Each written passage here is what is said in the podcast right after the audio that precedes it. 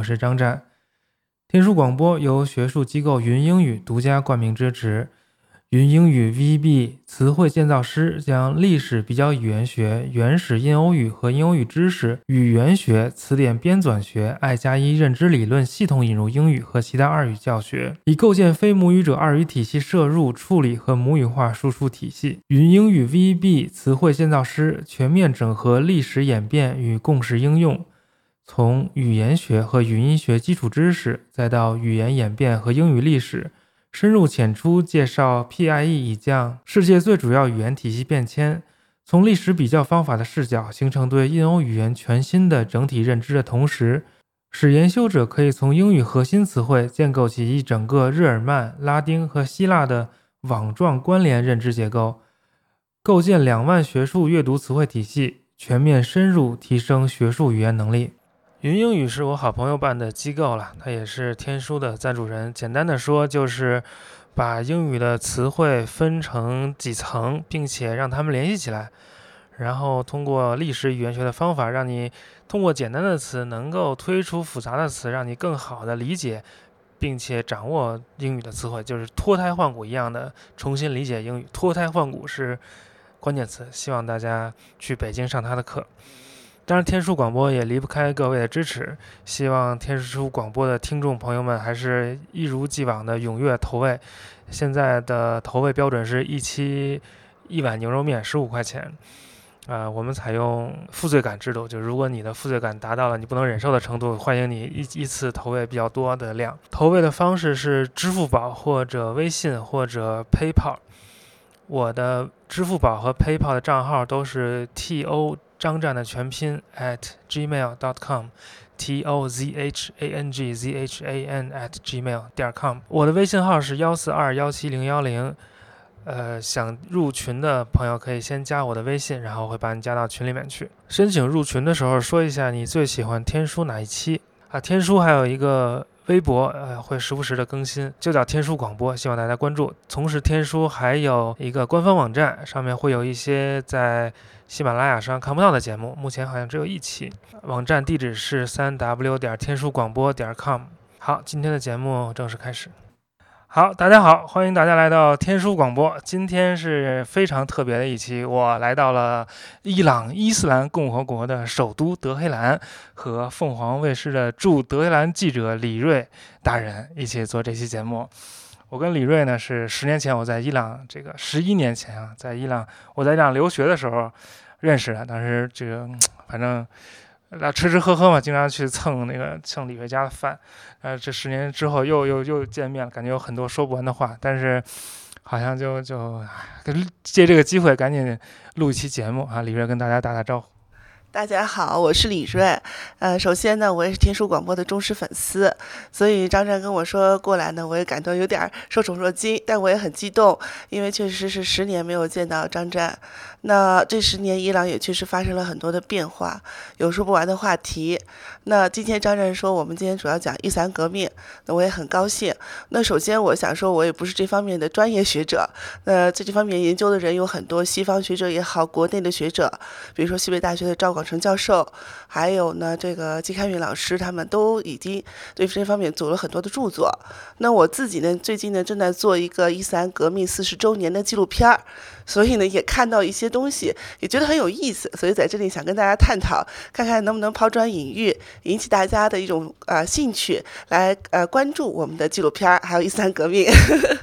好，非常好，这个做节目不让不忘做广告。嗯，好，这个其实伊斯兰革命要讲的话，还是要从他的这个之前的一些事情讲起了。其实。嗯，伊斯兰革命就像很多后发国家出现了各种各样的政治事件一样，也是一个传统国家面对现代化的时候，在这个漫长的路上的一个波折吧。呃，像我们国家也是一波三折，走一步退两步，现在这退的更多可能。嗯，然后我们讲一讲这个，其实中国跟伊朗算算是差不多，同时受到西方的侵略也好，影响也好。然后意识到自己的落后，然后跟那个奥斯曼土耳其也都是几乎同时，呃，认识到自己的问题，然后产生这种差不多洋务运动这类的事情，像伊朗比较重要的就是比较达就洋务运动达到一个高峰的，就类似我们那个戊戌变法那种的，有一个叫立宪革命，啊啊，一九零五年开始啊，给我们讲讲这立宪革命是啥。哎，张晨，其实你说的很对啊，就是其实我觉得任何事情啊，它都有一个历史的大的背景。然后我在认为，就伊斯兰革命，它不能单独去看，它要看一个它的历史上的一个纵纵向和横向的背景。首先，纵向背景，比如说就是这个一九零五年到一九一一年的立宪革命，也叫立宪运动。那其实它有点像我们辛亥革命啊，其实也就是在在一个大的背景之下，就那个时候，比如说奥斯曼帝国，呃，崩崩溃以后，就大家开始就是进行这种，比如说中。国的就发发动了这个辛亥革命，推翻帝制，建立这种立宪或者是这种宪法民主国家，这样叫资产阶级民主革命嘛，对吧？那我们这个在伊朗，其实它也是很早，就是一九零五年到一九一一年。一九零五年的时候呢，也是他们想发动这样一个呃革命呢，推翻或者是限制王权，然后建立一个就是宪法有宪法，然后有民众来投票来决定国家政策呀，这样一个国家。但是很遗憾的就是，当时主要是 受到了当时的这个沙俄吧，沙俄的这样一个打压和，所以他那个立宪革命没有成功。那。这个立宪革命呢，它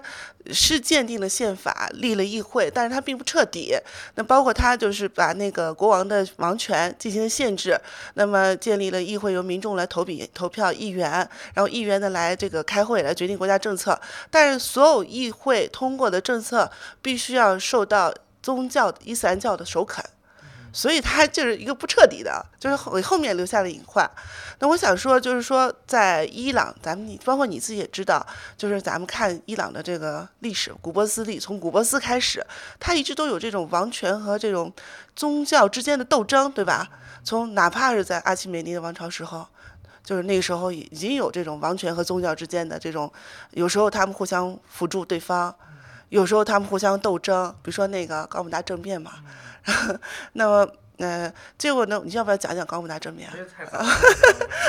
好吧，那我想说，就是其实就是两条腿，伊朗一直有两条腿走路，一个是宗教，一个政治。所以呢，这个争斗其实就不是最近才开始，也不是说好像中世纪伊斯兰教开始就有，就一直就这样。那现在就是在一九零五年到一九一一年立宪运动之后呢，就是。当然，他发现面对这种西方化、西方的这种文化、西方现代化，伊朗怎么去寻找自己的路？那这个时候呢，就是那个李萨汗，就是小巴列维国的国王，他那个老国王嘛，老国王他就说，那我就觉得，他就想学凯末尔，他说那。宗教，他认为伊斯兰教就是阻碍伊朗发展的一个重要因素，所以我就不要伊斯兰教，我就要推行这种世俗化改革。这什么时候？这就是一九二五二一年到二一九二五年开始，他就建立了他巴列维王权，就王朝吧，就是以王权用他认为要推到推到宗教，然后实行这种改革，是西方化、世俗化的改革。那到后来的时候呢，就是。就是当然那个两就是你知道就是那个第一次世界大战第二次世界大战，然后呢就是因为呃老国王他不是一直支持那个德国。嘛，他认为他没支持，但是他给别人的感觉就是支持在德国，所以呢 就是在那个时候老国王被推翻了嘛，推翻了，后来在南非去世了，那么小国王巴里维他才当时二十几岁，他就被那个推上来了，推上来以后他发现他就觉得当时是冷战的开始，就是冷战是在伊朗开始的。啊，冷战就是在其冷战的开始最开端就是在那个伊朗最最重要的体现就是苏联也要把伊朗 占过来，然后呢这个英国啊、美国啊他们也要把伊朗占过来，所以呢就是现在就是那个小国王他就靠边站，就靠美国了，他准备就是说他觉得 叫偏西嘛，亲西方嘛，那么他也实行的就是什么呢？世俗化，呃，就是完全就是走向这个西方的现代化改革。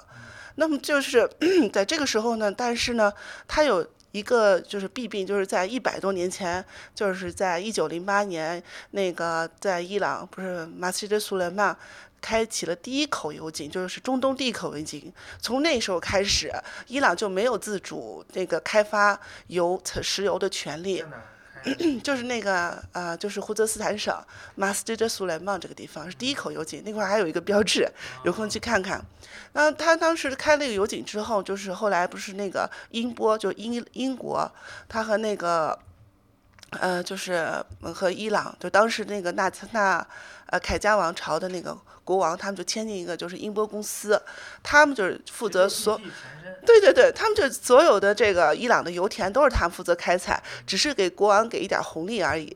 所以老国王在的时候呢，他就觉得不公平，他要提高这个。然后呢，到小国王的时候呢，他也想改变这个，但他没有办法，就是说对抗西方嘛。那但是他也在一步步的努力。但这个时候就是你知道，就是一九四九年、一九五零年那个时候，不是有那个运动嘛，就是民族解放运动，就是民主主义开始兴起的时候。所以呢，就是就是那个莫萨德克，就现在所说的摩萨台，摩萨台发发动了就是呃石油国有化运动。那是在一九五一到一九五三年，那个时候呢，他是个摩萨台，他本摩萨代克，他本是一个本身他是一个民族主义者，他是个世俗的，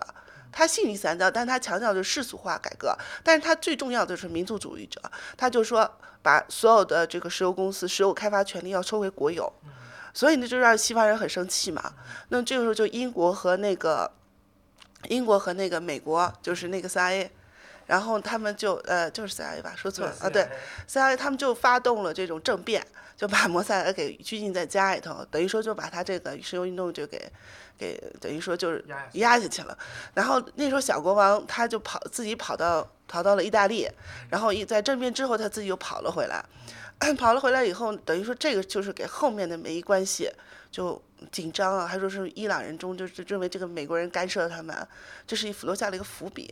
如果说 我觉得就是说句题外话啊，咱们就 伊斯兰革命为什么会到就是发爆发伊斯兰革命？我觉得是美国人的错。如果他们当时不发动这个一九五一到一九五三年这个就是这个他不把这个摩萨台给压了压下去，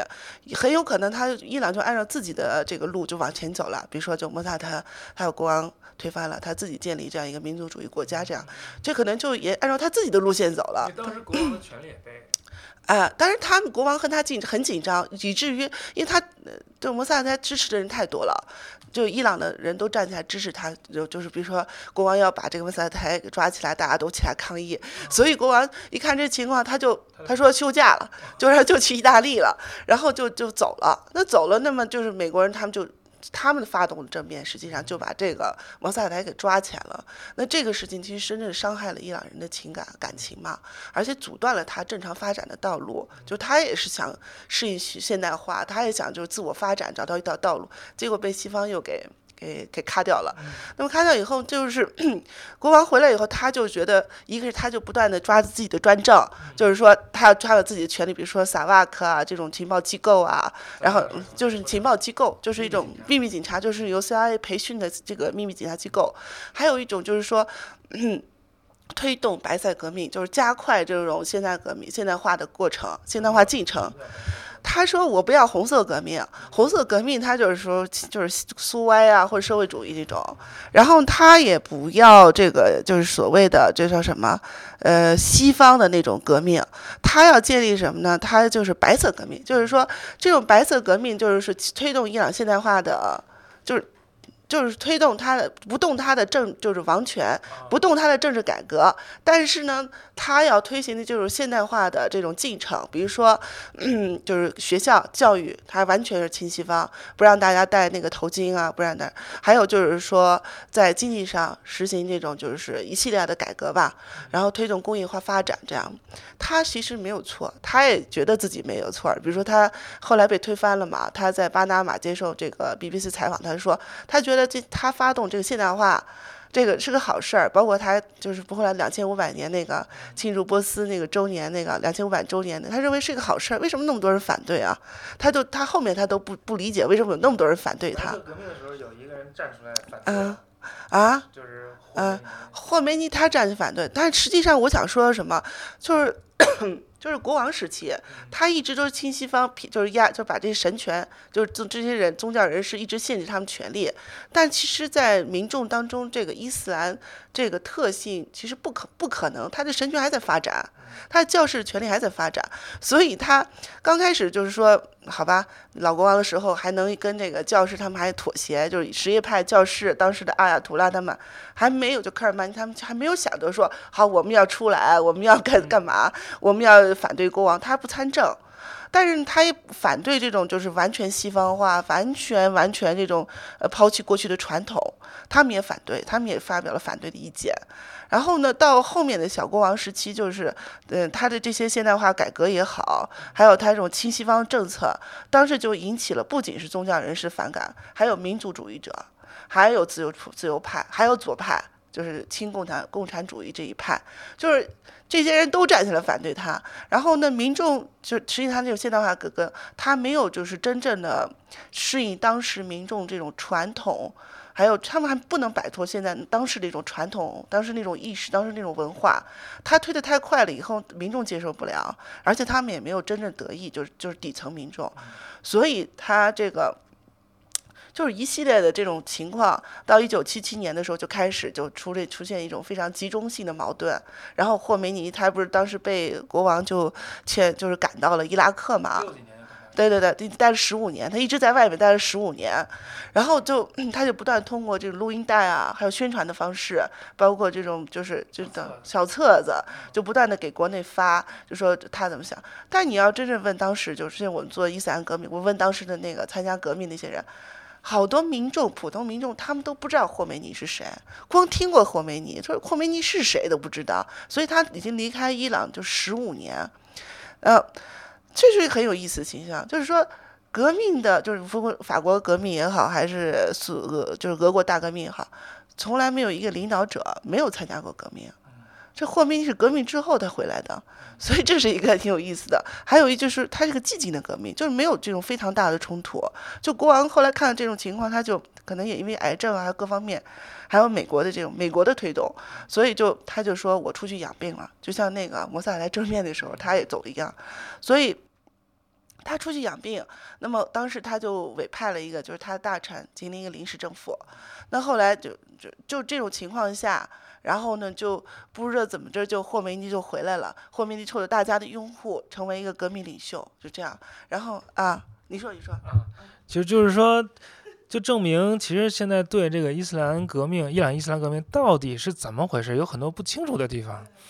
在那个国王时期，他有那个秘密警察嘛？秘密警察其实权力很大，抓了很多政治犯，然后。国王时期有很多人反对他，各种各样人都反对他。像你说的，有那个伊朗民族主义者，就是我为我要伊朗好，不能受西方影响；有库尔德民族主义者，我要分离的，我不跟伊朗在一块儿了，也要反对国王；有那共产主义者，就要建立苏维埃的那种。然后也有这个宗教人士，但是，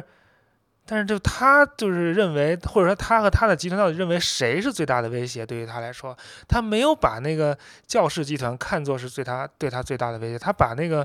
共产党看成是他最大的威胁，他现在就是要叫什么黑红河流，黑就是教士都穿那个黑袍的黑派，红就是共产党苏联那个红派，黑红河流一起搞他，然后他就去搞那个红派，他就没搞那个黑派，结果就把就把红派搞搞死搞下去了，红派不就是那个共产党就搞暗杀就就那一套，但是没法没没想到最后是教士那一派占了上风，而且我还要说什么来着？呃，反正就是就是。就这个这个国王，他最后没有采取比较比较强硬的措施去去镇压这些民众起义什么的，也是因为他实在是没有能力去镇压。因为据说当时有百分之十的人口都上街了，就非常恐怖。因为当时出了好多事儿，而这个当时那个新闻又不透明，所以就以讹传讹，传出了很多问题。比如说最有名的是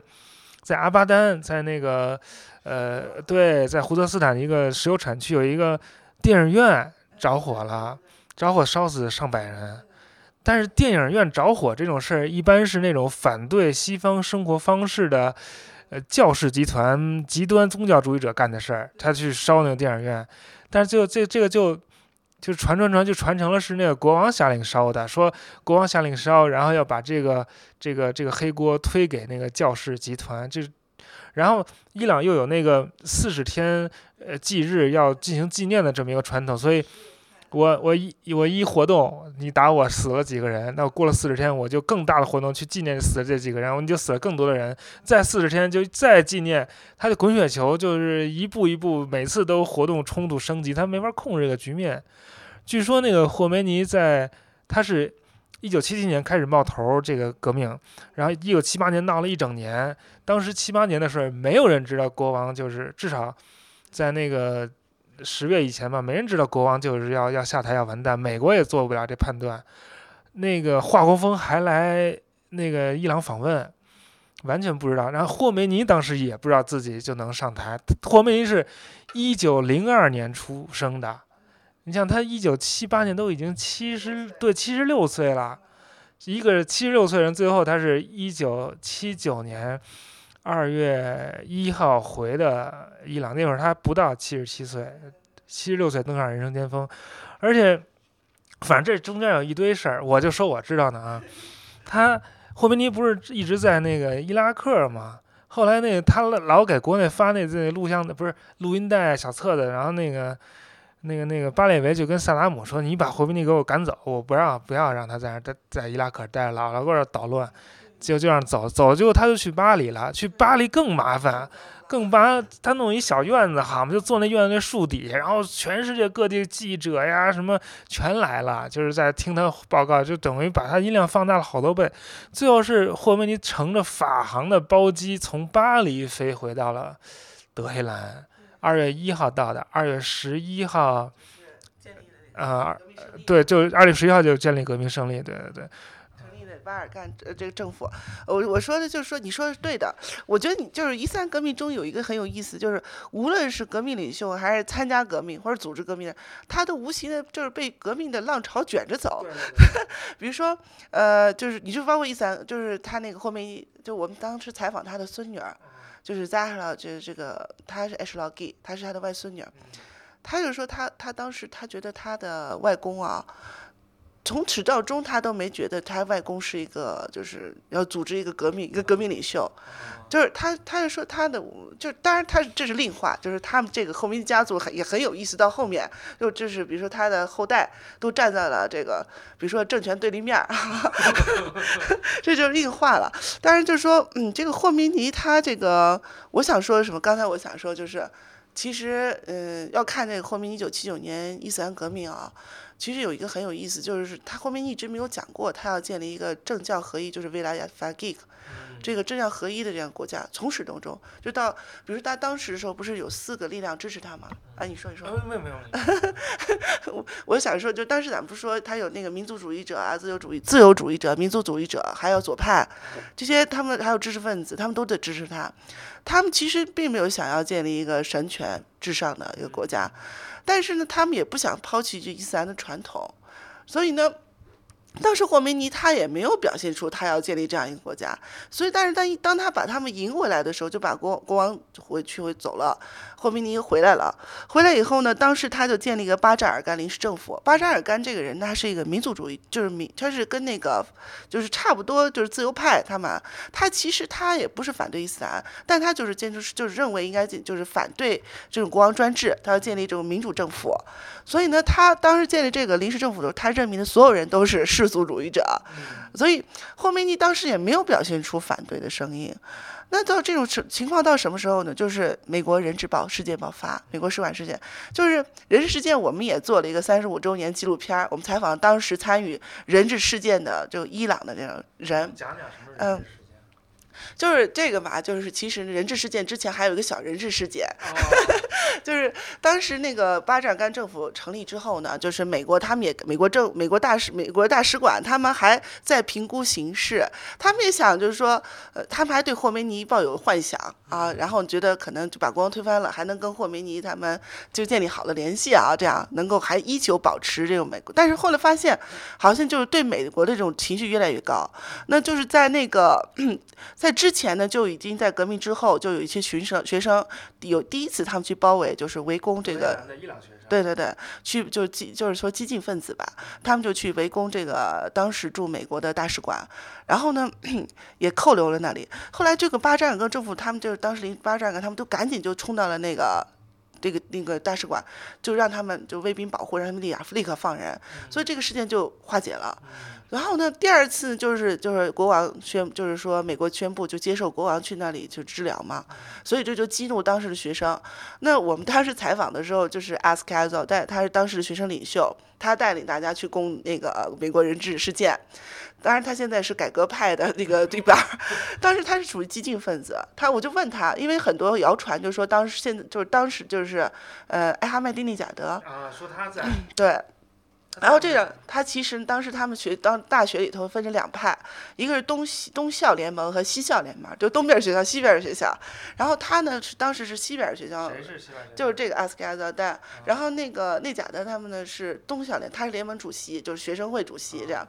就是高校联盟主就是联盟委员会这个主席吧，就这样。当时他们提出两个方案，内贾德他提出应该攻占苏联大使馆。然后呢？但是阿斯卡德他们认为应该就就是攻阿斯卡德，对阿斯卡尔扎德，他说他们他说他们觉得还是应该攻占这个美国大使馆，给给美国人颜色看看。但是他们当时只想就是进去两三天，然后就出来啊，就是一种意意见，就没想到这件事情一爆发之后就收不可收拾了。然后他自己说了一句话，我觉得特别有意思。他说：“我们本来是 hostage taker，我们是抢，就是投，我们就是劫持人质者，我们自己成了人质。”就是他也没办法，也只能在里头待着，待了 四百四十四天，然后就，就是他想这件事能就解决，但是当时的民众上百万民众围住了美国大使馆，然后呢，就是那种。极端思想，然后激进思想，以至于就是根本他们就根本就别想出来，民众就围着那儿，就是围了一个多月，围那个地方，就是都是抗议啊，就表示支持啊这种的，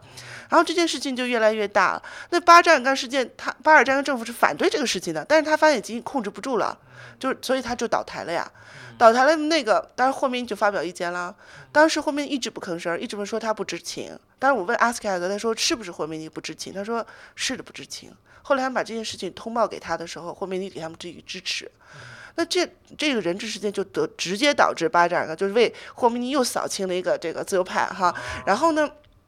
接下来呢，就是因为当时一个美国是人质事件之后啊，这个就是就是前就是就是属于激进分子，他们就上台了，就激进思想比较，当时主要是革命激情嘛。然后所以就是。缺乏理性思考，所以他们这些人上来以后，他们就说，我们就霍梅尼的威望就更高了。就是，然后这个时候呢，霍梅尼他们就说，嗯，就说咱们的立立宪，就要通过宪法，那全民公决。当时当当时在这个人质事件之前，大家就一直在商量，就建立什么样的国家，什么样的制度。所以就有人就是，比如说左派，他们就提出我们要建立一个人民民主共和国，呃，伊斯兰国，民人民民主伊斯兰国。一就是伊斯兰民主共和国，就这样，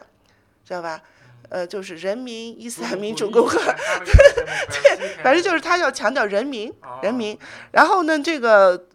就是右派，就是比如说民族主义者，或者是说这种民主，就是民主人士，他们就认为要建立一个民主伊斯兰民主共和国，强调民主。强调民主，然后霍明基说：“为什么要讲民主呢？民主是一个西方的词汇概念，我们把民主拿掉，叫伊斯兰共和国，所以就伊斯兰和共和之争。但实际上，伊斯兰和共和他们其实是有分歧的。那么，比如说伊斯兰教它是宗教，共和是当时强调三权分立嘛，然后由人民来推选，人民来立法，所以怎么能够结合彼此呢？”这个当时呢，就是有这种争执，但是人人质事件爆发之后，包括阿斯凯尔造但他现在去回想，他觉得这个人质事件直接就导致的直接一个因素就是全民通全民公决通过了这个宪法，这个宪法呢就是决定了就为了要法给就政教合一，由伊斯兰法学家来监管监理国家的这样一个制度，就是教士来监国。啊，你要说吗？嗯嗯，这个叫维罗亚特法给。维罗亚就是监管法给，就是那个伊斯兰教法学家，这是霍梅尼发明的一个新的政治理论，这个是在之前的任何的国家都没有见过的，这个是植根于什叶派的这个政治思想和宗政治和宗教思想，但是从来没有出现过。之前也说要教法学家监护，但是说的不是这种真的掌权的这种监护，这个是完全是霍梅尼的一个一个发明，是他的发明，而且他在很早以前就有过那个叫什么胡古马泰伊斯兰密，就是他对叫伊斯兰的政权，其实他写过一本书，其实就阐述他这个事儿，但他后来回来伊朗，好像听你意思就是一直猫着没说，然后一直到。最后阶段，唰一下抛出这个这个这个这个提案，然后他这个政权到底是啥样？这个所谓的教法学家的监护到底是啥样的？当时呢，就是他后面你提出来这样一个，他只是说教法学家来监理国家，是他不要偏离这个伊斯兰的方向，但是他又提出来一个就是三权分立，也就是共和的概念，就仿法国的这样一个这种这种这种制度，民主制度，就是说，呃，就是行政、司法、立法，他们是一个世俗性的这样一个民主制度，所以他要把这两个放在一起，所以当时，但是到底是。就是比如说谁高谁谁第一，他也没说，但是呢，就在这个时候也出现一些争论。那么霍梅尼他就他就说了什么呢？他说，就当时的时候是就是一九八零年吧，一九八零年是巴尼萨德尔。就是第一届第一总统，大家就全民投票选出了巴尼萨德尔作为总统。他是一个左派思想的一个知识分子，他呢，其实呢，他也是支持伊斯兰，他也是一个伊斯兰的信徒，但他思想偏左，就是偏左派，偏。后来就是人民，就是那个，就是。但是后面就是他提出来，之后跟那个他当总统之后，他其实他实行的这种这种体制或者他政治他的措施，完全跟霍梅尼的这个想法是完全不一样。比如他是世俗性的，他要这个就是说经济上、政治上，他有世俗性的政策。他任命的人也都是跟宗教是没什么关系的。那后来呢，这个巴尼萨达尔是后来又怎么推翻？就是这人质事件之后呢，然后又陆续说从美国大使馆搜出来好多好多的这种秘密文件，说其。实实这个美国人和这个他巴尼萨达之间有这种勾结，然后呢又拿出很多问题。后来巴尼萨达看到这种情况，也他也发现的跟这个最高领袖之间就出现越来越大的矛盾。后来他就离开了，逃走了。那就像照伊朗的这个说法说，他就穿着一个炒豆了，悄悄的离开了。呃，炒炒豆就是那个长袍嘛，黑袍，装作女的，但实际就在伊朗说是非常 zist 非常丑陋的一个呃形，就是一个形象。他就跑掉了，那等于说这就是，那这件事情就等于说这个巴尼萨达又被清出了，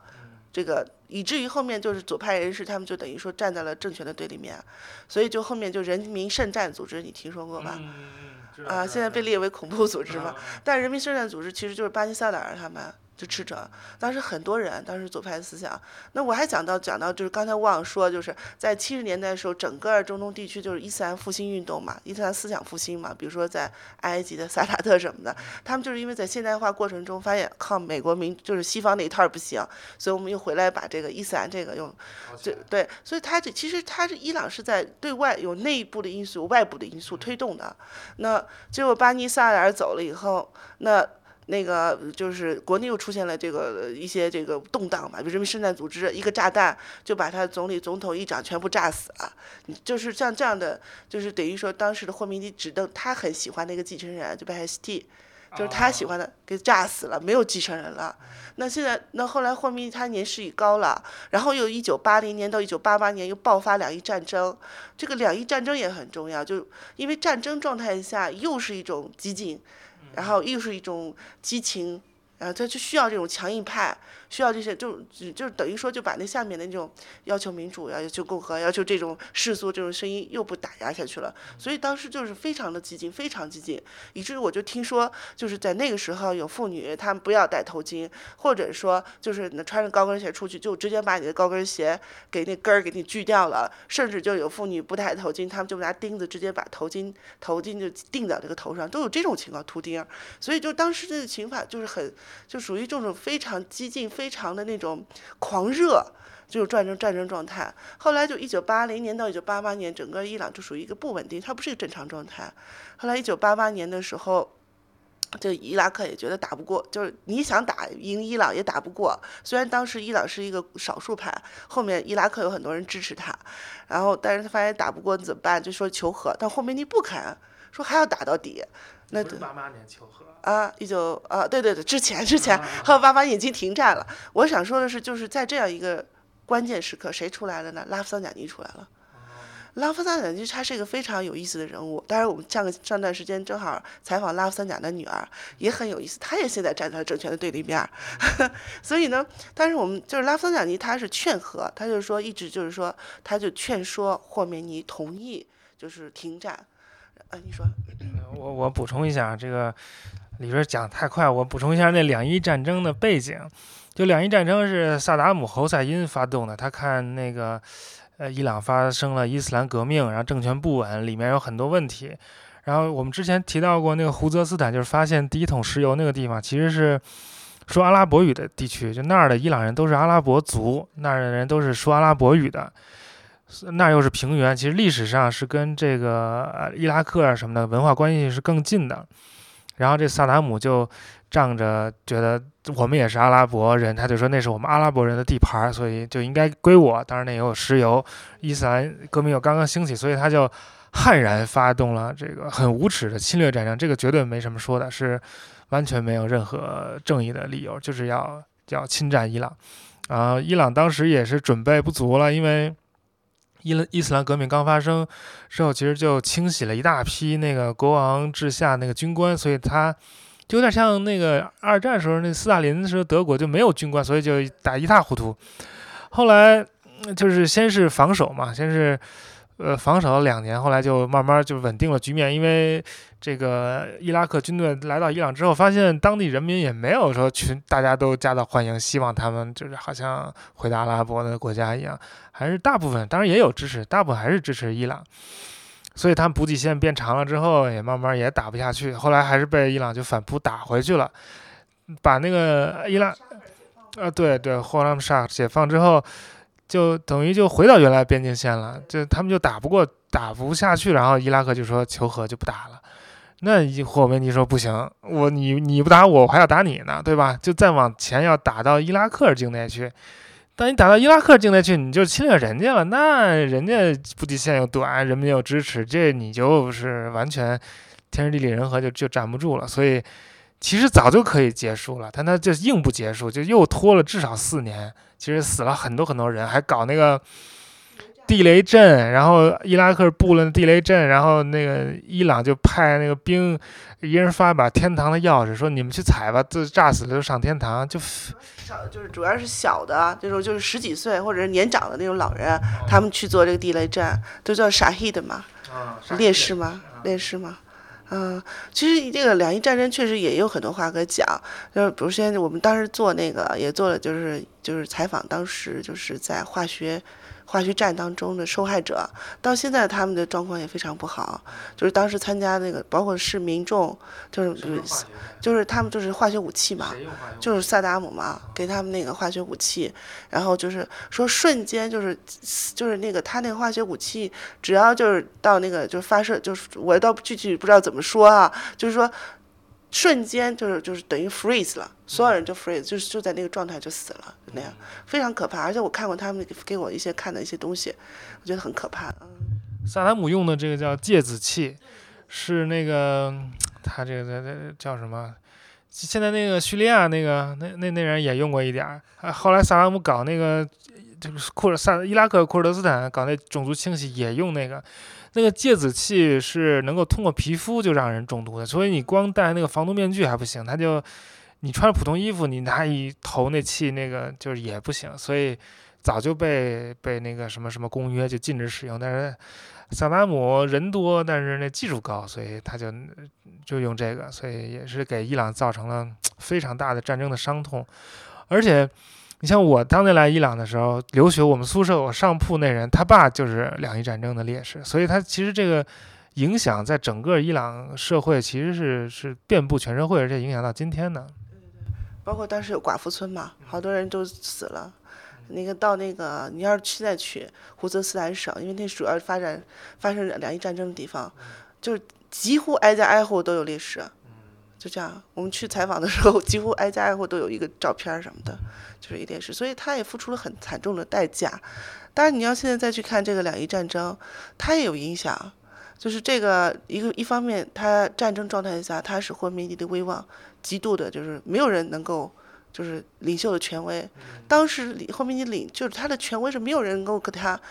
抗衡也没有人能取代他的，包括他死后，他去世后也没有人能取代他。还有一个就是这个两伊战争之后，这种就是因为国家需要复兴嘛。那么在一九八八年，就是后面后来他被迫同意了，同意说他说他就就引证嘛，喝了一杯喝了一杯毒酒嘛，他就形容嘛，说喝了一杯毒药，他也只能被迫签订这个同意这个。形容成喝了一杯毒药。对对对他不愿意，但是他没有办法，所以他就他他他他就只能就签订，但是他已经他也好像是胃癌晚期什么，就反正就是已经到了这种就是很衰弱、身体很衰竭的时候，所以呢，当然他在去世之前也有一个很棘手的问题，就是谁当他的接班人啊？那当时呢，就是嗯，就是他因为在一九八呃七九年到一九八零年，就是通过宪法的时候，他有两个非常重要的一个因素，咱没讲，一个就是推就是说为了要法给政教合一，还有是最就是谁来做这个监国呢？他要一个宗教源泉，要叫做宗教权威，就是这个宗教权威，就是他必须是一个非常德高望重的，大家都服他的一个宗教源泉，他才能够他真主等于说赋予他权力这样一个人。那霍梅他当时是大阿亚图拉，那他当然是好，就是嗯毫无争议，他就是一个宗教源泉、宗教权威。但是后面谁能当他，谁能替代他呢？呃，那当然，在那库姆的时候也出现一些这个就是他的人选吧，但霍梅尼都不太喜欢。比如说当时他，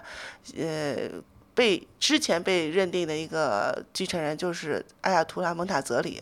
但是蒙塔泽里对他就是提出了批评意见，认为他就是不应该做这种就是神权高于一切这种制度。比如说他当时在宪法当中通过的一百一十条，第一百一十条上面说呢，就是说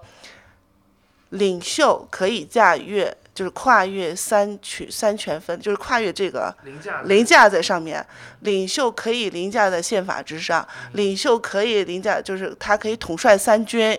那么司法、行政还有这个就是司立法，他可以驾驭之上。那么这当时蒙塔泽就提出批评了，还有一个叫阿埃托拉沙里亚提，他们两个就提出批评说，那你这个其实是矛盾的，因为你说这个。前面第一百五十五条说是真主给人民民众权利，民众有这样权利那样权利，然后接下来你又 对对对，你又凌驾之上，所以他后来他们就矛盾很深，所以沙里亚提也就被就是摆在一边了，然后蒙塔泽里也就被软禁在家，所以呢。到后面他就发现没有合适的继承人，然后呢，他要找一个宗教源泉，当时找不到合适的。那当时那个他去世之前呢，他也没有说他留下了遗言，但是我问他的外孙女，他说没有，他否认这件事情。他说没有留下十四点遗嘱，那这就是很奇怪了。那后来他在去世的时候，六月三号六月四号去世嘛，然后后来伊朗就宣布，第二天宣布之后，然后他们就开了一个专家委员会，专家委员会就是就是领袖选举，就是所有八十多名教士他们选举的成为一个就是选举领袖继承人。当时拉夫纳尼上来以后，他是他作为主席嘛，当时他也很有影响，他专家委员会主席，他说上去他就说我他就说领袖。对他说，他问他说谁能够做继承人？领袖指着哈梅内伊说他可以。那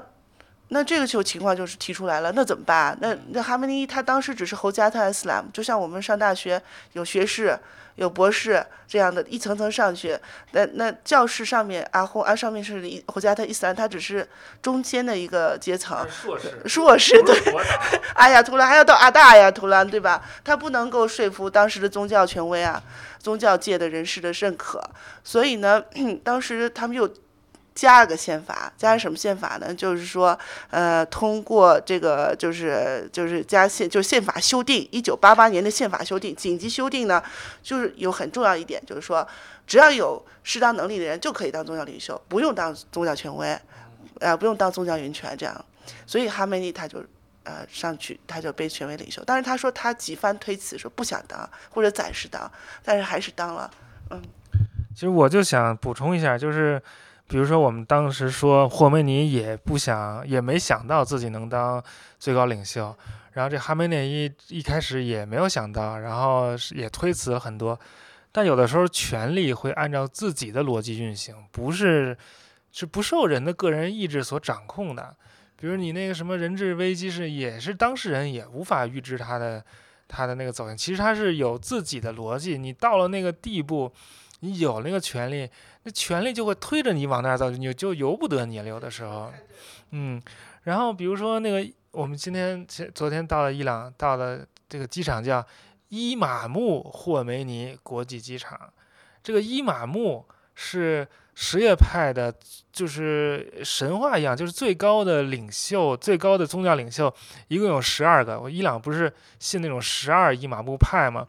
就是第十一个伊玛目二十八岁被杀了之后，就有人说他的五岁的儿子，但没人没人见过啊，就说他有一个五岁的儿子，但没有人见过这五岁的儿子，说他就当了第十二任伊玛目了，但这个五岁的小孩就。不跟任何外界的人联系，就只通过四个代理人跟外界联系。到了这个五岁小孩变成七十六岁的时候，他就说，他就再也不跟外界联联系，他就进入了隐遁状态。等到末末日的时候再回来，跟耶稣俩人手牵手一起回到现实，拯救世人。这个就叫末日的这个叫什么伊玛目。在这个伊玛目之后，任何人宣称自己是伊玛目的，全都是异端，全给弄死了。有什么那个八部运动，那个什么什么，还有什么巴哈伊啊，什么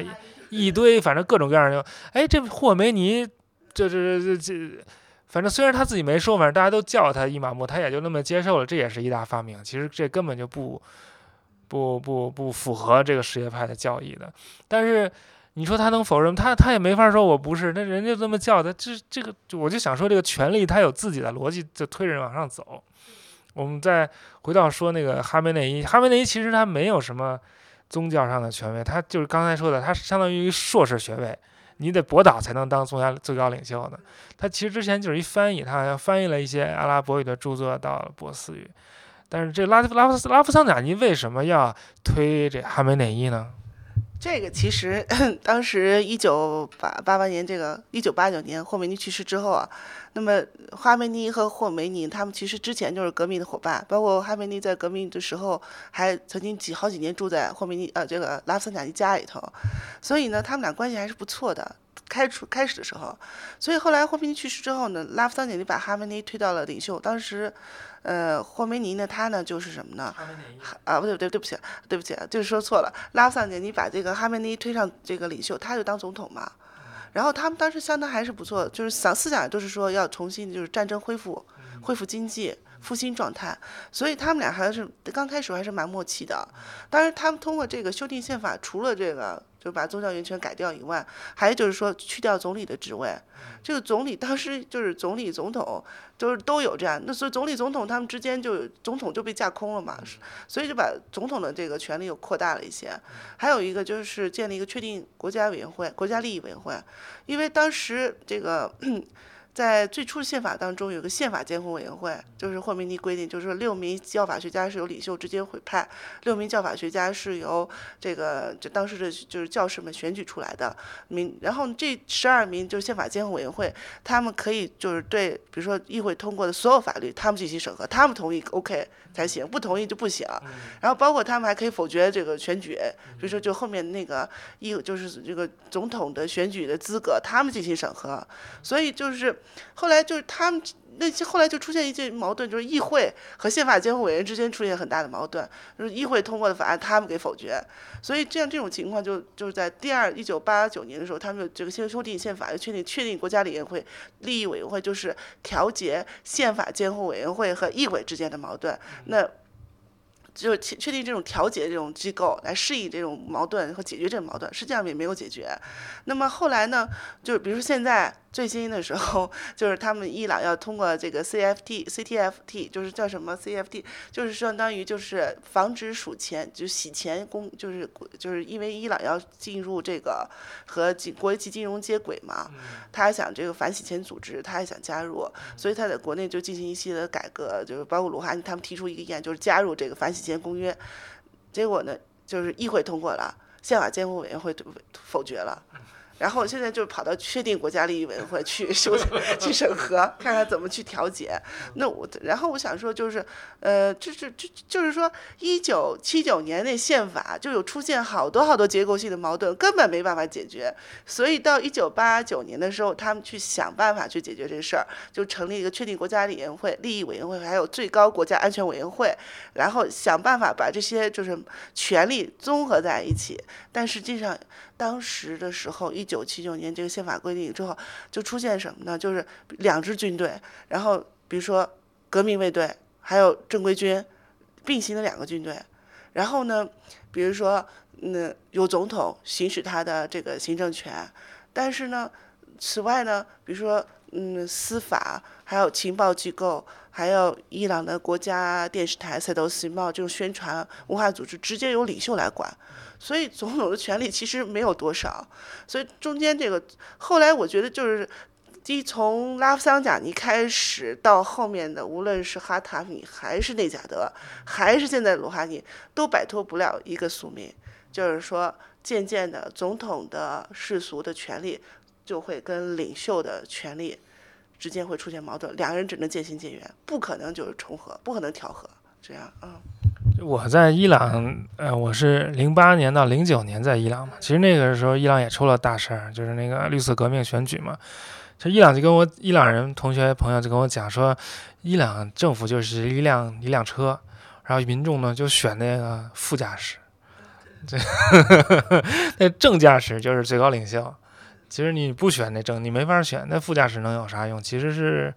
你你你表面有好多权利，其实那最高领袖一句话，你你那些就都都作废了，没有用的。然后我想问问，就是说，这个哈梅内伊当了最高领袖之后，他对整个国家的建设啊、政治的干预啊，跟霍梅尼有什么区别？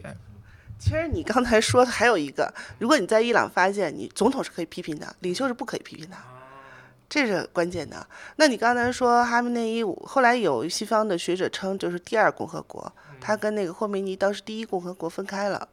哈梅内伊上台之后呢，首先他呢是一个。当时他表现的是一个温和的思想，比如说他支持拉夫桑贾尼进行这种改改改革，或者说这种务实主义者，比如说和美国改善关系，跟海湾国家改善关系，在经济上啊，就是实行一系列的这种经济举措吧。还有就比如说建立这制定这个经济改革计划，发展经济。这刚开始这十年，就是一九八九年到一九九九年，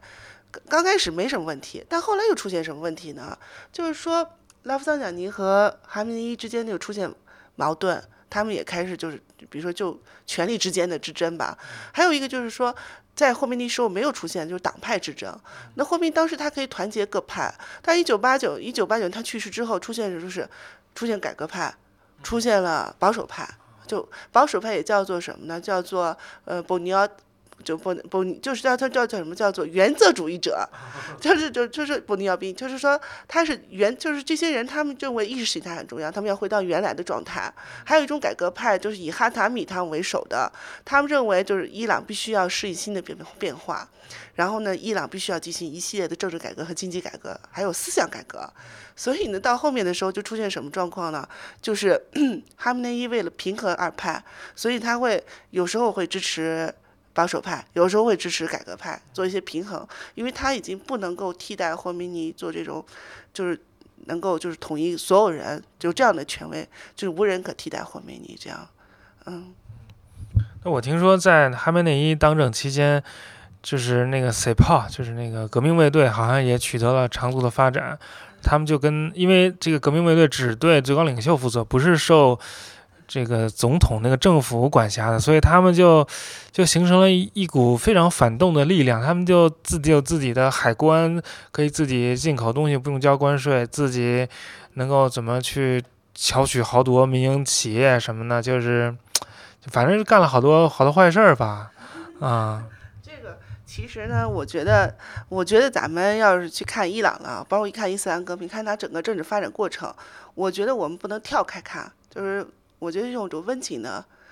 所谓我温情的态度吧，温情的去看这个，就说，比如说我当时采访那个拉夫桑贾尼女儿，我说你现在这么反对革命，说这完全不是你们当时你父亲他们所倡导的这种革命。他说这个现在没有人权，没有民主，这完全是偏离了革命的方向、革命的目标。那你们当时干嘛 要就进行这个革命呢？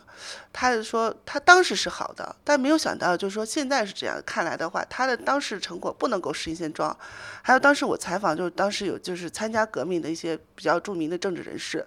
呃，比如说当时的就是有一个我非常佩服的，就是当第一个呃驻华大使，霍梅尼指派的叫胡拉姆，他当时是在芝加哥物理学博士，他革命后他就回来了，但只有二十四岁就派到中国去当大使。那他说他当时为什么参加革命？我说你现在有没有觉得你怎么去看当那时结果？他当时只是就是很多人不是我一个人，是民众的选择。很多人选择去革命，但是这四十年来这个革命，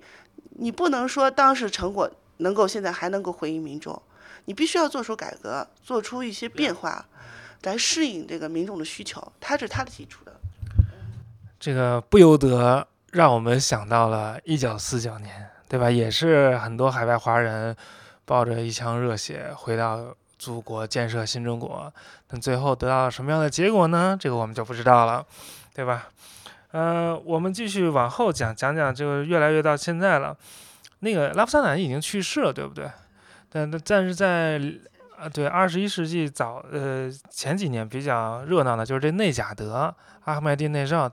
他是咋回事？我觉得他还挺可爱的。我觉得他跟那老布什有点像，很朴实。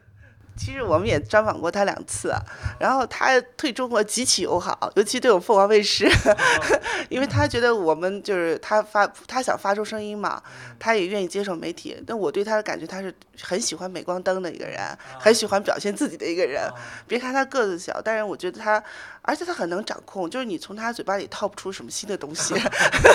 基本上你问他一个问题，他会反问你一个问题。啊，但是我想就是撇开这个私人感觉啊，就是。内贾德会怎么上台？这其实要归咎，就是说归咎于就是拉夫桑贾尼和哈梅内伊之间的矛盾。但是拉夫桑贾尼他想就是想，当时一个总统只能任两任，他想任第三任，哈梅内伊就反对说不行。然后他们之间矛盾已经公开化了嘛？那后来呢？拉夫桑贾尼就第二次选举，就是拉夫桑贾去走之之后，就是民众选举突然一一匹黑马上来了，就是哈塔米，他就说也叫他哈塔米提出一个非常重要，就是说就是文明对话论嘛。啊，他就是一个非常温和的一个，就是改革派。他要求就是改进、改革所有关系，要重新审视，要进行政治改革。那民众当然很多，当时知道知识分子、青年的喜欢。那后来，但是他这种思想受到了一种极端派、强硬派、保守派的围攻。那么这个时候，他跟哈梅内之间的意见也越来越大，包括到现在，他现在被软禁嘛，等于说他不能发声嘛。那哈塔米的，就是在那样一个时候，就发现就是伊朗。迫切的民生需要改变，支持改革派这样一个声音出来以后呢，那么哈塔米到第二任期之后呢，他当然后来他不是说他也比较倒霉，就是他的油他在任期的时候，他的油价一下跌到百四十美元一桶，那么等于他来说他很多他想做的事儿他没法做，没钱，还有他就是有些比如说他。我觉得他不够强硬吧，就面对一些就是反对或者是强硬派啊，他应该是一九九八年吧，一九八到二零零五年，二零零五年他卸任，两人卸任之后，就是当时有选举，拉夫桑贾尼说我上来，我要还当总统，那么大家都觉得拉夫桑贾尼肯定能上。突然之间又蹦出一匹黑马，就是内贾德，谁都不知道他，说他是一个铁匠的儿子嘛。我们还到他的家乡去采访，极其穷，一个破房子。然后说，当然就对对塞姆纳。后来。当时，但是他他们家已经都不在那儿了，都在这儿了。等于说，就是说，我当时问采访当时的那些民众啊，说就是这是一个好孩子什么的。但其实我觉得他当时他们家已经大部分都是在，他就跟塞姆纳没什么关系了，但是另话。只能说他是个平民出身的孩子，而且他不是个宗教教师。你要注意看的话，在伊朗的历届总统中，他是唯一不戴帽子的。对吧？不带那大轮，对对对，轮胎的。那按理说他应该是世俗派吧？结果他比那个哈达米还反，所以就出现一个极其大的反差。哈达米是一个教士，但是他却支持这种西方啊，西方现代化改革，包括包括政治思想改革，接受西方的。那那个内贾德是完全他不是一个宗教人士，反而比更宗教、更极端、更强硬，所以呢。他就受到了这个哈梅内伊的喜欢，啊，而且当时革命卫队是支持他的嘛，到现在我觉得也没有说反对他。那么哈内贾德他上来还有一个很重要，就民粹主义，叫 populist 嘛。但当时他提出就就是说要实行什么公正、公平，他没有提出这种，就是说他要实行社会公正。他认为不没有实现社会公正，所以他又提出就是叫什么呢？叫做补贴性改革。他要给这穷人，给那些人，给他们就是说发钱。其实这个也得了当时一些人的喜欢，民底层民众、草根民众喜欢。还有一个就是他，比如说实行一系列这种福利改革，比如说建一批很远很远的房子，比如说这个德黑兰很郊区很远的房子，这些房子免费给这种青年或穷人他们去住，就买不起房子、租不起房子的人，当时也是受到了一些人的喜欢。但后来因为他提倡的这个伊核，你说二零零五年开始伊核问题就开始出现，就是。越来越紧张，越来越紧张，跟西方关系。那我们当我当时二零零五年来的嘛，二零零五年来的时候，我就深刻记着，就整天就是感觉剑拔弩张的感觉。然后呢，他又整天就说要把以色列从地图上抹掉，这种极端话、极端话、极端话语。所以就当时的那个，就完全就属于这种保守派、激进派人士就已经站到就是台面上了。那改革派他们就被打压下去了嘛。那但是内贾的你要去评论他啊，你不能说他一无是处，我觉得。就是也，任何人都有好的有坏的。你说革命卫队干的坏事儿吧，我倒也不觉得他光做坏事儿哈，包括是他也也做一些这种基工程、基础性的工程。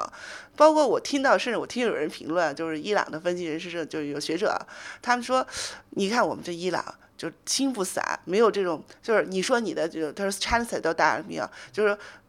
各种声音都出来，就属于它是一个多元化的社会。但是革命卫队它因为是军队式的嘛，它就。比如说他贯彻一些东西，做一些大的工程，他就比较效率比较高一点，对对，他会这样的去看问题。还有就觉得革命卫队，呃，当时受就是他忠忠诚于领袖嘛，因为是当时在两伊战争那个霍梅尼当时他就建的这个就是革命卫队嘛，所以他要忠诚就是忠诚于领袖，所以呢，他认为他其实是保护就是外劳亚法给一个重要的支柱，就是不会使这个政权偏离，所以呢。后来这个革命卫队就是在内贾德时期势力是越来越强大。其实，在拉夫桑贾尼哈塔米时，他们是一直打压伊斯兰革，就是伊斯兰卫队的，所以伊斯兰卫队跟他们的关系也很紧张。到内贾德的时候，就是等于说，一个是西方关系、外部压力，然后革命卫队在内部呢也是就是实力越来越大。这种情况之下呢。二零零九年就出现了一个极大的这种矛盾性的爆发，就你知道的，二零九年零零九年的绿色革命，你应该是目睹吧？对，绿色革命是那个呃内贾德要选第二任的时候，然后呃青年学生都支持那个穆萨维，但穆萨维也是他们当年革命上来的人，都是其实一丘之貉，没啥区别，但是就把穆萨维就把自己打扮成一个那个改革派，然后大家都都支持他，然后。那个那个保守派就是选票箱上弄点小手脚啊什么的，然后最后就没选上，我们就还是选出了呃内贾德，然后大家就就就上街。但实际上我们在在在电视上看到，好像支持内贾德的人不多，全是支持穆萨维的。但我在伊朗各处走，去农村，去那个偏远地方看。那支持内贾德人也非常多呀，所以他是他这个国家就像就有点像美国是一个很撕裂，就是很对立，就是有两派的那种国家，是两有两个伊朗。然后我我当时正好六月份嘛，六月份选六月份选举，我就我就出国了，我去土耳其叙利亚玩去，结果我我一走，伊朗就乱了，好嘛，说我们宿舍楼下都开始游行，都开枪了，说我们我们同学就在那人群里走，旁边人就。子弹就穿过肚子什么的，反正我等我一回来，哎，又好了。你说伊朗不能缺了我，我一走就乱，我一我一回来就好，就是。是的，你走的那段时间正好是最紧张的时候。我们那时候大选嘛，我也就直接报道。然后有一次，我们就当时就不论是外国人、中就是外国人、伊朗人都打。然后就我们当时我们的摄像机就被一个革命卫队帮机一大棒子就打坏了。就他属于一种非就是一种就是非理性状态了。就是你去跟他讲说，我有记者证啊，我不是干坏事儿啊，我没有拍你啊。他都不干，他让你全部洗掉，把那头的，就是他那种，就是八四级民兵到已经就是疯狂的阶段，就是你他没有办法理性，那他让你做什么你就只能做什么。但是那二零零九零九年对我来说也是非常大的冲击，你知道吗？就是那一段时间就几天之间，我觉得那个联络本上一半人找不着他们在哪儿，就是打电话也不知道在哪儿，然后也失去联络了，所以就。啊，就而且那个时候就是在街上看到的情况，确实是巴斯基的民兵骑着那摩托车，拿着大棒追着大家跑，然后大家就像那个老鼠冒咒老鼠一样，他们一走大家就上去，然后他们一撤，然后哦他们一一来大家就跑，然后我还记得我当时跟也在那跑，因为他们扔那个就是那个也就是叫什么辣椒那个，然后就很我我大家都在跑，有个秘密的那个巴斯基民骑着摩托车追，我也跑，然后。就一个男青年人跟我说：“你跑什么？你是记者，你应该在前面。” 然后就反正就是有很多那种难忘的回忆吧。然后，但是确实，二零零九年就是民众却真正的是激发了他们对不满，就是这种紧张关系不满，就是说为什么要接连制裁？对，包括对内贾德有很强烈的不满。就这这只是要是在就是说大城市的民众比较多，当然就是在基层民众，就像你说到偏远地区，他还有很多草根民众支持内贾德。对，不用骗，就德黑兰就是南边全都是支持内内贾德，那么北边，我上课什么老师，我到了美国认识伊朗同学，一提到内贾德就是就是当场呕吐的那种，就哇哇哇哇全吐了，就是他们都特别特别讨厌他。我就说他看上去还挺亲民的什么，他们都都是假的，都是都是装出来的，都是反正就特别讨厌他。但最后这个绿色革命就怎么着了？有什么结果？绿色革命，你说它结束吧，它也没有结束。但比如说现在你看到一些人，他们也是出来，但我觉也是出来抗议。比如说今去年年末呃年初年末，今年年初爆发的这些活动。但是你说这个绿色革命是不是以穆萨维为首，还在支持穆萨维？这就另话了。我觉得这个绿色运动，你现在去看啊，嗯，我觉得是民众，因为当时内贾的这个。就是当天选举，当天就出结果，这是一个很奇怪的情况。因为我们也在这参加这个，这也是他们有民议会选举啊，总统选举，也效率很低的，各个城市算起来很很时间很长，怎么可能这么快就出现这结果？这是我自己一个疑问哈。然后另外一个呢，就是当天晚上我们得到通知说，穆萨为选举当天他要发表讲话，说他其实是宣布了他胜利了。他其实是他真的胜利者，但是，那他就他就对，当时我们也采访他，就是大家跟记者提问嘛啊，我说那你你你你觉得后面的结果会是什么？他说很难预料，他说他但是他相他已经知道他们是他是他是第一名，结果呢后来就宣布不是他。内贾德，而是高高超过他，所以民众就不干了。比如说德惠兰，我们都知道这么多人投他的票，怎么会没有呃他的支持率还比内假的低呢？就很多人都有这么疑问。那就到底是怎么？咱们现在也不不知道。但是就是说，但第二天内贾德又在就是宣布胜利大会上，就是在那个发表大会，他就开始就公开批评、嘲笑这个穆萨维还有他的夫人。然后一下子就爆发了，当天就民众就好多学生就跑到内政部去集合啊，就抗议啊、示威啊。当时我们有一个很好的小朋友叫阿里，我一直在做他的纪录片儿。他爸爸是革命卫队的官员，然后呢，他呢又去支持穆萨维的一个改革派的一个非常忠实的一个支持者。然后我们当时就跟着他。他从他这个宣传投就给给那个做宣传，在街上发传单，然后到他投票那天，我说行，等到结果了咱们再采采访你。结果那天出现这，我就赶紧他讲你在哪？他说我在内政部，然后我们在抗议，这边正在打什么的。我说你小心啊！从那以后我再也不知道他在哪，然后我就很惦记他，我就很想知道他在哪里，然后联系不上。所以，我这点这这对我来说，就是我到现在也是个疑问。今天呢？也找不着他。活不见人，死不见尸。不知道，也许他把电话号码改了，或者怎么样，就不清楚了。所以，就是这个事件对我来说，就是以前听到过，或者是说啊，只是就没有亲身经历过哈。如果你真是亲身经历过，你会觉得就是一种，就是真的是这样的事情。他家里联系过吗？他当时没有给我，他说他爸爸反对他。所以呢，他没有敢给我电话，家里电话，我们就一直就是我知道他朋友知道啥，但是就完全就联系不上了，也不知道他在哪儿。嗯，我现在就是最大希望就是有一天能够找到他，问问他现在怎么想啊。但是这是就是当时二零一九年这样一个冲击，我觉得对于整个社会，对于哈梅内伊本人。然后对于这个整个体制都是一种非常大的冲击。你包括后来拉夫桑贾尼在这个冲击之后，他发表就最后一次的星期五的那个大礼拜，他上面讲话，当时他就说应该支持民众，听众民众的声音。然后当时就好多强硬派就去反对他，街上都不让你，就是你要支持者想在那在那听，走都不让你在那走，就是你就赶紧走开，不许在那等着站着。所以就那种状态就是剑拔弩张啊。然后呢，后来就哈最后哈梅内他就表态了嘛，他说我确实是我只我对于在竞选人当中，我确实是跟现任总统内贾德的想法是相近，他就说了，但是他就说我们现在应该是。团结在一起，我们不应该怎么？他还流泪了嘛？就那次讲话，二零零九年。但那这件事情就是到绿色运动到后面，就穆萨维被转进，然后到二零一零年还在弄，到后来大家都哈斯提手就累了，不想，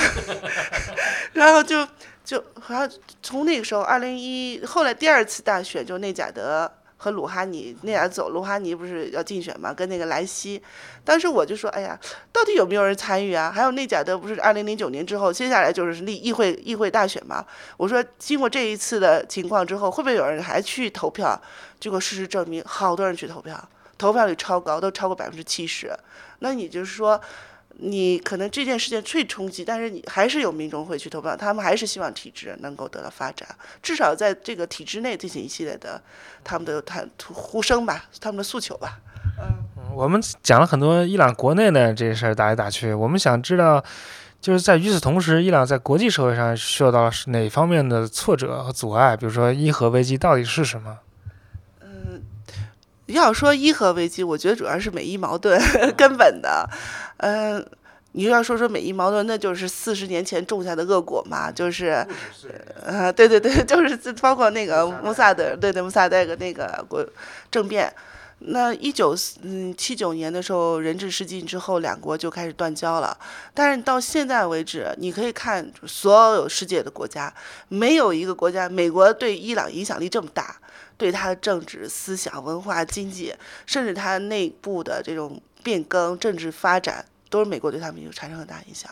比如说，嗯美国和伊朗关系变好了，或者是改善了，没有变好。以美国和伊朗关系没有变好，只是中间会出现些许些许的改善和松弛状态，或者是更加紧张，这都会对伊朗的经济、伊朗的政治、伊朗的民生、伊朗政治各派斗争都会产生直接的影响。所以，美国关系是 top 可，就是不可回避的一个话题。那伊核危机就是二零零五年开始，其实之前伊朗也在搞这个核活动包括在国王时期也在建立这种核电站。然后，但后面的时候就是开开停停，开开停停这样，伊朗也没有一个正常状态。那正儿八经最早帮我们就是帮他们修核电站的还有中国，嗯，那后来因为就是美国压力下，我们就。不再帮他们修了核电站，或者就是包括他们核项目。但是呢，在后面的时候，二零零五就是在哈塔米时期，就鲁哈尼当他的最高国家安全委员会秘书，以及在哈塔米时期，鲁哈尼是他的和他首席和谈代表。所以那个他们是一派，他们的思想是差不多，就是说希望能够就不要这个核问题，我们来证明我们没有制制造核弹，也不希望这个事情来给导致就是更多的这种紧张关系。但完全哈那个内贾德上来以后，完全就把他给推掉了，说我为什么不能造？